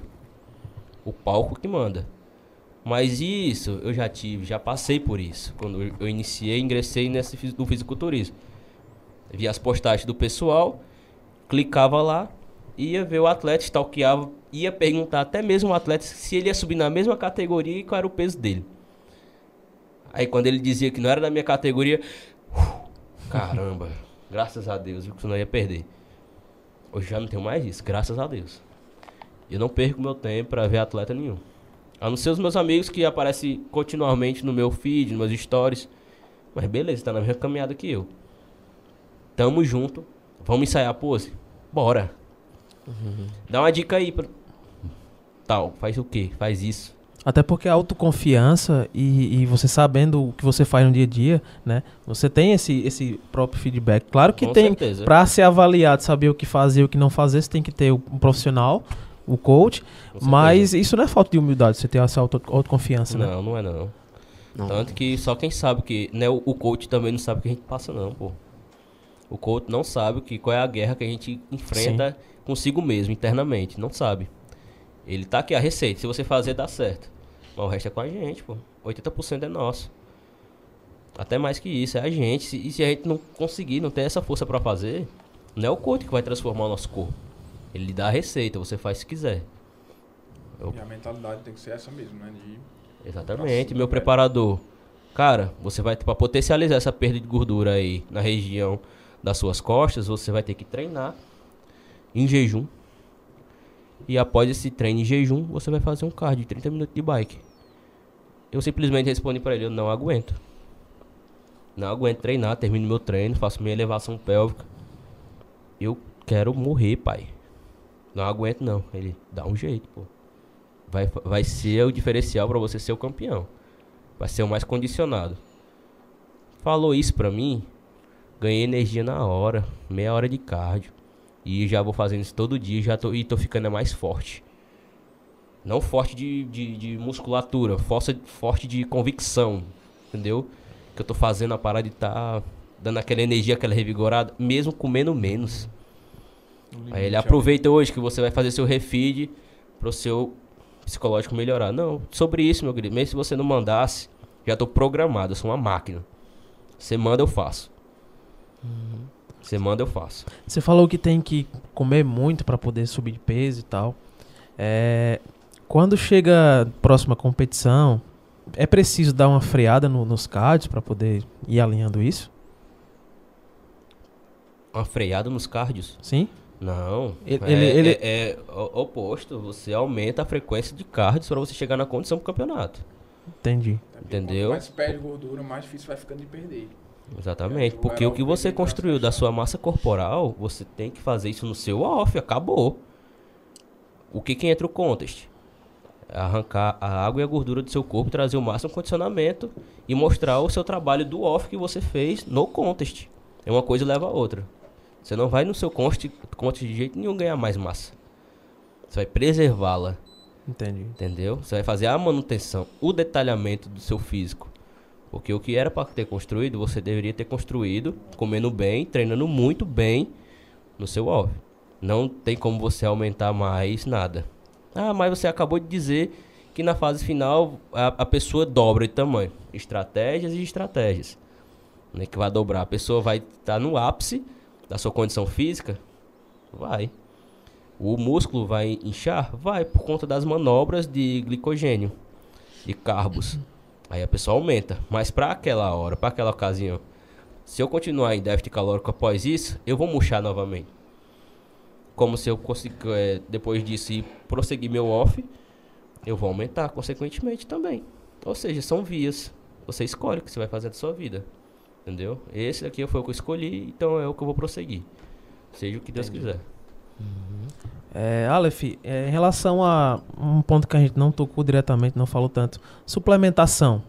Tô, tô tocando muito no assunto de questão de, de quem está começando, por curiosidade própria, e para tirar a dúvida de muita gente que está em casa aqui também, né? É, qual o suplemento que, que para quem está começando é ideal, ou se precisa passar pelo médico para saber como a pessoa tá, para poder colocar os, a suplementação? Fazendo uma consulta particular, né, Fábio? geralmente a consulta é com o nutricionista. Mas, vamos lá. Uma pessoa me fez essa pergunta agora à noite. Uma pessoa mandou mensagem para mim fazendo essa pergunta. Questão de suplemento. Iniciante, o que é que eu devo comprar? E eu disse, cara, primeiro tu precisa entender uma coisa. Suplemento, como o próprio nome diz, é para é suplementar. Ou seja, é para suprir uma necessidade que aquela pessoa está tendo. E aí eu questionei, tu está tendo essa necessidade? E ele disse, não sei. Como é que faz para saber? Tá vendo? A gente acha que suplemento vai dar um up. Mas tu pode estar tá tomando suplemento tá jogando dinheiro fora, não tá fazendo nada. Tá entendendo? O que é que funciona de suplementação para quem quer ganhar massa, que está iniciando? Não iniciando no primeiro mês, mas primeiro tu inicia, tu tem uma constância nos treinos, na tua alimentação, na alimentação. e aí sim tu pode entrar com suplementação, né, que é um recurso aí extra que vai te dar um benefício, creatina. Uhum. Creatina. A maioria das pessoas podem tomar creatina, a maioria, tá? São saudáveis. Pode tomar creatina. Porém, depende. Depende de quem, quanto tempo já está treinando, né? E como eu disse, é saudável ou não. A pessoa é um indivíduo saudável? Ok. Dá pra gente encaixar creatina. Mas tem gente que vai tomar creatina e não vai se beneficiar em nada. Né? Porque qual é da creatina? A creatina ela vai ser estocada dentro da musculatura. Você toma creatina, ela vai lá para dentro do teu músculo, ela vai se saturar lá, ela vai encher lá de moléculas de creatina ligada a fosfato. E aí, durante o teu treinamento intenso, creatina para quem está ouvindo aí, viu? Creatina só funciona para quem treina intenso, meu amigo. Se você treina fraquinho, fofinho, você está gastando dinheiro fora, joga dinheiro fora com creatina. Por quê? Porque a molécula de ATP, que a creatina vai utilizar ali, do ADP para formar energia, Sim ela só vai ser quebrada nas últimas repetições. A partir do momento que tu falha, a creatina ela vai agir aí. Ativo. No momento da falha muscular, a creatina ela é, ela entra, ela sai lá, pega lá a molécula de ADP e forma ATP. E aí gera energia em forma rápida. Esse processo acontece em, em segundos. 3 a 5 segundos esse processo acontece. Ou seja, se tu treina sempre abaixo da falha e tá tomando creatina, não vai servir de nada. É, a pergunta passa muito por essa questão que a gente já, já no bate-papo falou da questão do crescimento da, da mídia. Aí, por exemplo, às vezes a pessoa que está começando vê lá o Ramon como, como espelho, ele absorve o marketing. Ah, vou usar aquilo. Isso, mas ele não absorve a informação. Né? Exatamente. Né? Por que usar para quê e se ele pode? Exatamente. Tem muito disso. Agora você falou, o ápice da questão. Você pode ver a indústria, né? Eu não estou falando mal da indústria do suplemento, Sim. até porque é necessário em muitos casos, né? principalmente para a gente que é nutricionista, utilizar suplementação para muitos pacientes. Né? Muitos nutricionistas aí necessitam né, da, da indústria do suplemento. Mas o que é que acontece? É potinho bonito, é brinde, sabe? Você pode olhar, um suplemento é um pote. Ave Maria, você quer dormir com ele abraçado. É uma tapa é. é. é uma tapa na realidade. Minha avó usa como tapa Todo marketing por fora, né? Um suplemento termogênico de cápsula, tem lá um fogo, tem lá um nome lá bem diabo verde, vários nomes aí bem, né? Que é pra é. gerar o marketing. Exatamente. Tá você compra muito pela vista, né? Você bate o olho ali, caramba, isso aqui vai me Deve ser massa, esse bicho preto né? aí deve ser Diabo perigoso. verde. E aí a gente, e a gente acaba colocando o nosso olhar ali, na cápsula, no pote, e no alimento a gente faz cara feio. sabe? Hum. Isso. Ou seja, a inversão de valores. Então a questão é, eu preciso tomar suplemento? Né? Porque não, não adianta só eu comprar o suplemento, eu preciso saber se há uma necessidade de eu estar utilizando o suplemento que foi feito para isso, para suprir uma necessidade. Né? Eu fiz um post hoje falando sobre glutamina para imunidade, né? nesse meio de pandemia. Pessoal tudo tomando glutamina com água, limão, né? muita gratidão. Né? Uhum. O pessoal aí tá Uhum. postando direto. Funciona. Né? Quem quiser saber, vai lá no meu Instagram. o post sobre glutam- glutamina para imunidade. Mas essa é a questão. A gente inverte as coisas. A gente aposta em coisas milagrosas, né, entre aspas, e esquece, né, do básico. Literalmente o arroz com feijão. Arroz Que com às feijão vezes a feito. pessoa vai, vai encontrar, né? é, aquilo que ele está buscando no suplemento, na alimentação que o nutricionista passa, e ele não quer saber. Passa por Exatamente. cima e quer comprar aquilo que viu na, na mídia. Um pote de whey nada mais é, cara, do que proteína em pó. Eles fizeram um processo lá da extração do soro do leite, né? Fizeram um processo para virar pó, colocaram no pote e estão vendendo. Tá com sabor diferente. Coloca um aromatizante ali para dar um sabor, uma coisa. O que, é que a gente pode fazer? Ao invés de tomar uma dose de whey, é a mesma coisa consumir 70 gramas de frango. Isso. Então, por que eu preciso de whey? Tá entendendo? É isso que eu tento- tento passar para meus pacientes, para as pessoas. Que a nutrição, ela é uma ciência, ela não é achismos. Ah, eu acho que vai melhorar meus resultados. Ah, eu acho que vai me deixar forte. Não é eu acho, cara. O que, é que a ciência diz? Né? O que de fato é aquilo? É proteína em pó. Eu posso suprir com frango, posso suprir com ovo, seja necessidade de proteína. Agora, por exemplo, um atleta de alto nível, ele precisa ter uma demanda de proteínas mais, mais aumentada. Por exemplo, posso, você pode comer 100, 100 gramas de proteína, eu posso comer 200, o Raul pode comer 300, porque ele necessita de 300 gramas de proteína por dia. Eu vou empurrar frango nele o dia inteiro. Vai ficar ruim de comer 5 refeições com 150 gramas de frango. Tá entendendo? O que é mais fácil? A gente coloca lá duas doses de whey, bate com banana e água, Aí outra coisa. e o cara toma ali e fica já bateu boaço. já Tá as calorias, as, as proteínas, já. A- o suplemento entra pra isso. O que, é mais, o que é mais fácil comer? 150 gramas de frango com arroz, sendo que tu já fez 5 refeições de 150 gramas de frango com arroz, ou tu tomar uma vitamina ali de whey antes de dormir. Tá Exatamente. entendendo? Aí é onde entra a suplementação, a questão da praticidade e da necessidade. E que até meio que burla o, o cérebro, né? Porque Isso. você não. Além da, do sabor, tem a questão também de, de ser, por exemplo, mais doce, Exato. parecido com. Né? É mais palatável, né? Exatamente, paladar. a palavra Mais é. Ó, fácil. só pra dar uma pauta aqui, eu acabei de gastar 60 reais, tá? Em seis hambúrguer, uma batata grande e uma coca. de 600. aí quem quiser poder enviar um pix aí pra mim, pra me ajudar. Arrocha, campeonato. pessoal. Ajuda os atletas. Acabei de fazer um pix aqui, já fiquei liso. Não, aproveitar, deixa, né?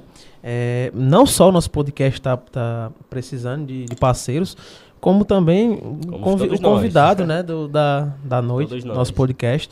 É um esporte que precisa ser é, visto com outros olhos. Tá vindo uma competição aí, que não sei se, tá, tá- se a organização tá aberta a parcerias, mas possivelmente Tá, tá.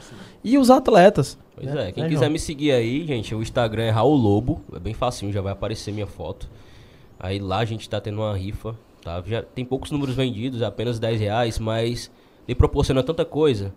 É, uma avaliação nutricional, fisioterapia, um mês de consultoria comigo, é, pizza, refrigerante do Marcelo, uma regata da Horus, ou seja, tem N, N, N produtos por 10 reais e você vai estar ajudando um atleta aí pra Fortaleza. Então, quem quiser aí chegar junto, vai lá no meu Instagram, chama no direct, tá?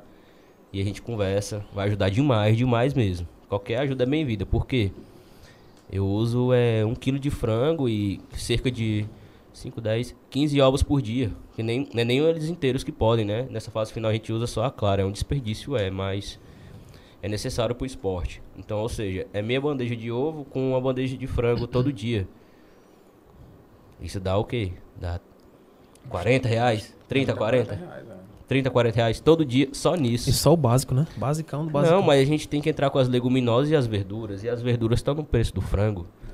O repolho tá 12, 16 ovo reais. Também, Ovo tá subiu para 17 18, reais. ou seja, tá mais difícil finalizar. Então, a gente não, não tô pedindo por capricho, tô pedindo por necessidade. Certo? Tanto que o Marcelo Burger, vamos dizer assim, parceiro Marcelo Macedo, chegou junto, cara, vou pagar uma semana de frango pra você. Toma 7 quilos. Uh, 7 quilos de frango, cara, 1 quilo por dia. Me ajudou demais, cara, me ajudou demais. Não só ele, como várias pessoas chegaram junto também. Foi só para dar um exemplo. Sim. Ou seja, o pouco que fizer, um amigo meu, cara, não tenho muito não, mas eu tenho 20 reais no Pix, dá pra você comprar até uma bandeja de frango, né? Falei, oxi, cara, manda, ajudou demais, velho. Foi boa. Ou seja, tem disso, entendeu? Então, Uhum. todo, toda ajuda é bem-vinda. Sinceramente, do fundo do coração. Até porque hoje em dia essa, essa palavra, palavra patrocínio ganhou outros rumos. Hoje em dia é mais parceria. Parceria, Porque a marca não Troca vai, te serviços. não vai te patrocinar sem ter um retorno. troca de serviços. Ela, ela vai levar o nome dela quando você tiver resultado nas suas mídias sociais, que é o que está crescendo. O esporte está crescendo. Você só é patrocinado Então é a uma partir troca. do momento que você. a- a- o seu marketing se torna maior que a da empresa. Aí isso se chama patrocínio. Como assim, Raulzão? Vamos dizer um Ramondino. Ramondino é um patrocínio ambulante, pô. É. Ele não precisa trazer, trazer retorno, não, porque ele já é o retorno. Vamos dizer assim, ele já é o ápice. Ele não precisa provar pra ninguém que ele pode. Então, ele é patrocinado. Entendeu? Ali é um patrocínio pro cara. Agora, eu entrar numa empresa dessa, eu tenho que vender X cupons. Por que existe cupom de desconto? Porque eles vão saber se re- ge- ge- tá, tá gerando lucro para a empresa a partir disso, dos cliques. Se está sendo comprado o produto no cupom de desconto, porque eu tenho cupom de desconto, sei dizer Uhum. com propriedade sobre isso. Então, se meu tá lá, eu clico, eu jogo meu cupom de desconto. Chega final do mês, o cara vai dizer, ei, bicho, só teve um clique aqui, cara. Só uma pessoa consumiu. Tá ruim, cara. Vamos ver isso aí, vamos fazer, vamos rever o marketing, não sei o quê. Porque eu não vou lhe bancar mil, dois mil pra me vender um produto. Então não compensa, eu tô perdendo dinheiro com você. Eu tenho que ganhar dinheiro com você. Entendeu? É basicamente isso que funciona. A parceria versus patrocínio. O, o Ramon hoje é a maior referência, não, mas é a maior esperança de- do, do, do, do esporte pro Brasil hoje? Não. Tem mais alguém? Vários. Vários, vários, vários N's aqui não. não Mas se você pudesse citar um, o, o que você acha, referência pra você, que mim, é o que a- pode alcançar voos mais altos. Além dele, também, juntamente com ele, tá? Existe o Zancanelli. Que tá chegando junto também. Mesma categoria dele. né? Mesma categoria. Mesma categoria dele. O cara que nunca nem estreou no Pro Classic, que é o Rossi. Ele já, já tá sendo cogitado top 3 do Olímpia sem mesmo ter ganhado um, um show pro. Ele era da, da Open, né? A o Open Rossi migrou, migrou. Aí fizeram as comparações com o Seban, que é o top da galáxia agora do Olímpia. que, que arrasta tudo. que arrasta tudo, e já botaram os confrontos com ele. Sem mesmo ele ter é, competido na categoria Pro Classic. Ou seja, isso já é o que você mencionou agora. É, como foi? Esperança? Não. é- É, o, o principal, porque assim, trazendo um pouco pra nossa praia, pro futebol, tem muito aquele garoto que surge, o cabo- você olha assim e diz, ah, vai ser o destaque no, no futuro próximo. Exato, tipo o o menino Ney no tempo, né? O menino Sim, Ney voou sim. ligeiro. Ou seja, tem desses atletas também que são prodígios, que do dia pra noite ganham o mundo. É porque Existe assim, a também. gente vê muita mídia, claro que ele é um monstro, Ramon, Sim. mas uma mídia muito focada nele, hoje em Sim, dia, né? sim, sim. No Brasil. Então, é por isso da pergunta, se ele realmente é, é, o- é o, o, o cara do momento, assim, no, no O cara do momento que tá girando o esporte realmente foi ele. O Ramon e o Brandão também, né? E o Brandão. Ele- Brandão. Eles dois. Que o Brandão é a promessa Open, né? Nunca, nunca a gente teve um representante Open no Mr. Olímpia brasileiro. Vocês Além do acham. Eu não, não acompanhei assim a- a- as redes sociais, mas a questão do Rossi. É, vocês acham que foi uma estratégia dele migrar de, de categoria ou da empresa para poder fazer frente com a outra marca? Dele, com certeza. Na Open ele não, não se destacaria. Ele destacaria pela estética, linha, volume. Beleza. Mas na Open tem cara duas, três vezes maior que o Rossi. Ele não ia ganhar um Pro Show desses aí de alta elite nunca. Não na fase que ele se encontra. Mas na categoria Classic Physique, onde ele teve que baixar peso, ele já entrou como os favoritos a, a ser até vencedor do Mr. Olímpia. Cogitando esse ano aí ele entrar no top 3. Até mesmo brigar com o cara do momento. E já estão cogitando já que ele passa o carro no Ramon. E queira quer não, acredito nisso, né? Se ele, se ele, se ele encaixar as poses tão bem que nem o Ramon, acho que sim, ele tem condições de passar e ser o nosso É, porque top tem, 1 tem, que, tem que levar em consideração todos os detalhes que a gente já falou aqui hoje, né? Tudo. Pose, finalização. Então, eu não posso lhe falar assim, ah, o Rossi é melhor que o Ramon ou o Ramon é melhor que o Rossi. vai eu ter, vai ter posso- que saber no dia, né? Eu, eu vou lhe falar, assista o campeonato, aí você vai saber. Uhum. Que manda é o palco. A gente tá com o Instagram do Cariri Classic, o campeonato do dia 21 na tela. Pra você que quiser, se- quiser seguir, segue lá. A galera tá acompanhando tudo que vai rolar no campeonato, dia 21, lá no, Clube dos Comerciários, né? Clube dos Comerciários. Isso. Vai O evento- sábado, iniciando às 4 horas da tarde. E aí tem alguns posts aí já promovendo o Uhum. evento, né? Clica, clica aí no, no- nas categorias. Isso, aqui, ó. Esse. Isso. Acha pro lado. Ah, vai, vai dar- abrir. vai dar é. De e-mail aí. Eu não sei se tem um post Aí só com as categorias. da, Tem não, atletas. tem que, tem que, tem que passar pro lado. Mas, mas É, só pra, pra fixar logar. melhor também, em relação a pontos, pontos de venda dos ingressos, quais são? Pessoal, Academia Biofit, tá? Os pontos de vendas estão sendo na, em qualquer uma das unidades da Academia Biofit. Você co- consegue adquirir o ingresso, né? E custa 25 reais, se eu não me engano. Baratinho. Então tá super tranquilo. Acessível. Porque não vai ser só um evento simples de todo mundo lá no palco, né? A gente vai fazer todo um- uma série de stands lá por fora, né? E outros spoilers aí que vai ser só no dia. vai ser muito bom. então já segue aí, pessoal. Segue e pega as informações, né? Acho que diariamente daqui pra lá vai, vai ter detalhes a mais Sim. pra vocês acompanharem. Tinha um rapaz perguntando no meu né? perfil onde comprava os ingressos. Foi bom até a gente tá respondido, caba. Só comprar. Qualquer unidade da Academia Biofit, você pode estar lá pedindo ingresso do evento Cariri Classic. Mas lá, lá no dia vai ser possível também? Ah, no dia na com chegada? certeza vai ter, vai ter como comprar também. Pronto, Possivelmente, facilita. porém. a Possivelmente, questão- porém, porque entretanto- Depende da demanda, que tá vendendo É. bastante já. Né? Porém, então, se entretanto- acabou os ingressos, né? tem é- de certa forma é, é limitado, né? Porque também o espaço vai. Apesar de ser grande, Estaremos mas. dar lá. muita gente. Se Deus quiser. Então comprem logo já, vamos aproveitar aí. Aproveitar logo o embalo, Perder, né, né? gente? Aí vai que aparece a cervejinha e vocês agacham o dinheiro aí. aí não comparece. Pessoal, algumas considerações finais. A gente tá chegando no final do nosso episódio. Vocês queriam falar alguma coisa? Algum É. detalhe que a gente deixou de, de levantar? Não, por hora tá ótimo. O assunto foi muito bom. A gente pode estar prosseguindo depois, marcando outro podcast. Na hora. Pós-campeonato. Por que não? Certo. Pós-campeonato estaremos aqui, quem sabe, não tô até com um troféu aqui em cima, não. Show de bola. Show de bola. E a gente Vamos vai falar sobre a sim. experiência de palco, falar já de outras coisas, a gente, porque tem muita coisa que a gente ainda nem mencionou, cara. A gente só começou a cerejinha. Entendeu? Tem várias outras coisas. Show de bola. Pois antes da- das considerações finais, João, vamos aqui mais uma vez é, colocar em pauta nosso, né, nosso patrocinador, que é a Multicol Tintas, que vem aí acreditando no nosso sonho. A gente espera que Exato. outras empresas, outros Empresários da região cheguem junto, Chegue que a gente vai agregar no esporte. Já teve futebol, hoje o fisiculturismo, outras modalidades vêm aí, amador, profissional também. Exatamente. E a Multicol Tintas foi o primeiro que, que chegou e acreditou no nosso trabalho. É, Para falar mais da Multicol Tintas, né, é uma loja especializada em tintas imobiliária, automotiva e industrial. Tem, vou deixar aqui o telefone deles para quem quer fazer alguma uma compra, né? É o 3512 7835. A loja fica na Ailton Gomes, 1419 aqui no Pirajá. Fica ali no Pirajá, ali na, na- Logo depois do, do mercado, né? Exatamente. Vizinho. Então cola lá e vê melhores preços, não é isso, Fábio? É Atendimento top. show de Atendimento top. Você chega lá e vai ser bem atendido com certeza. Como é o nome do, do rapaz lá? Que atende? Nildo. Nildo.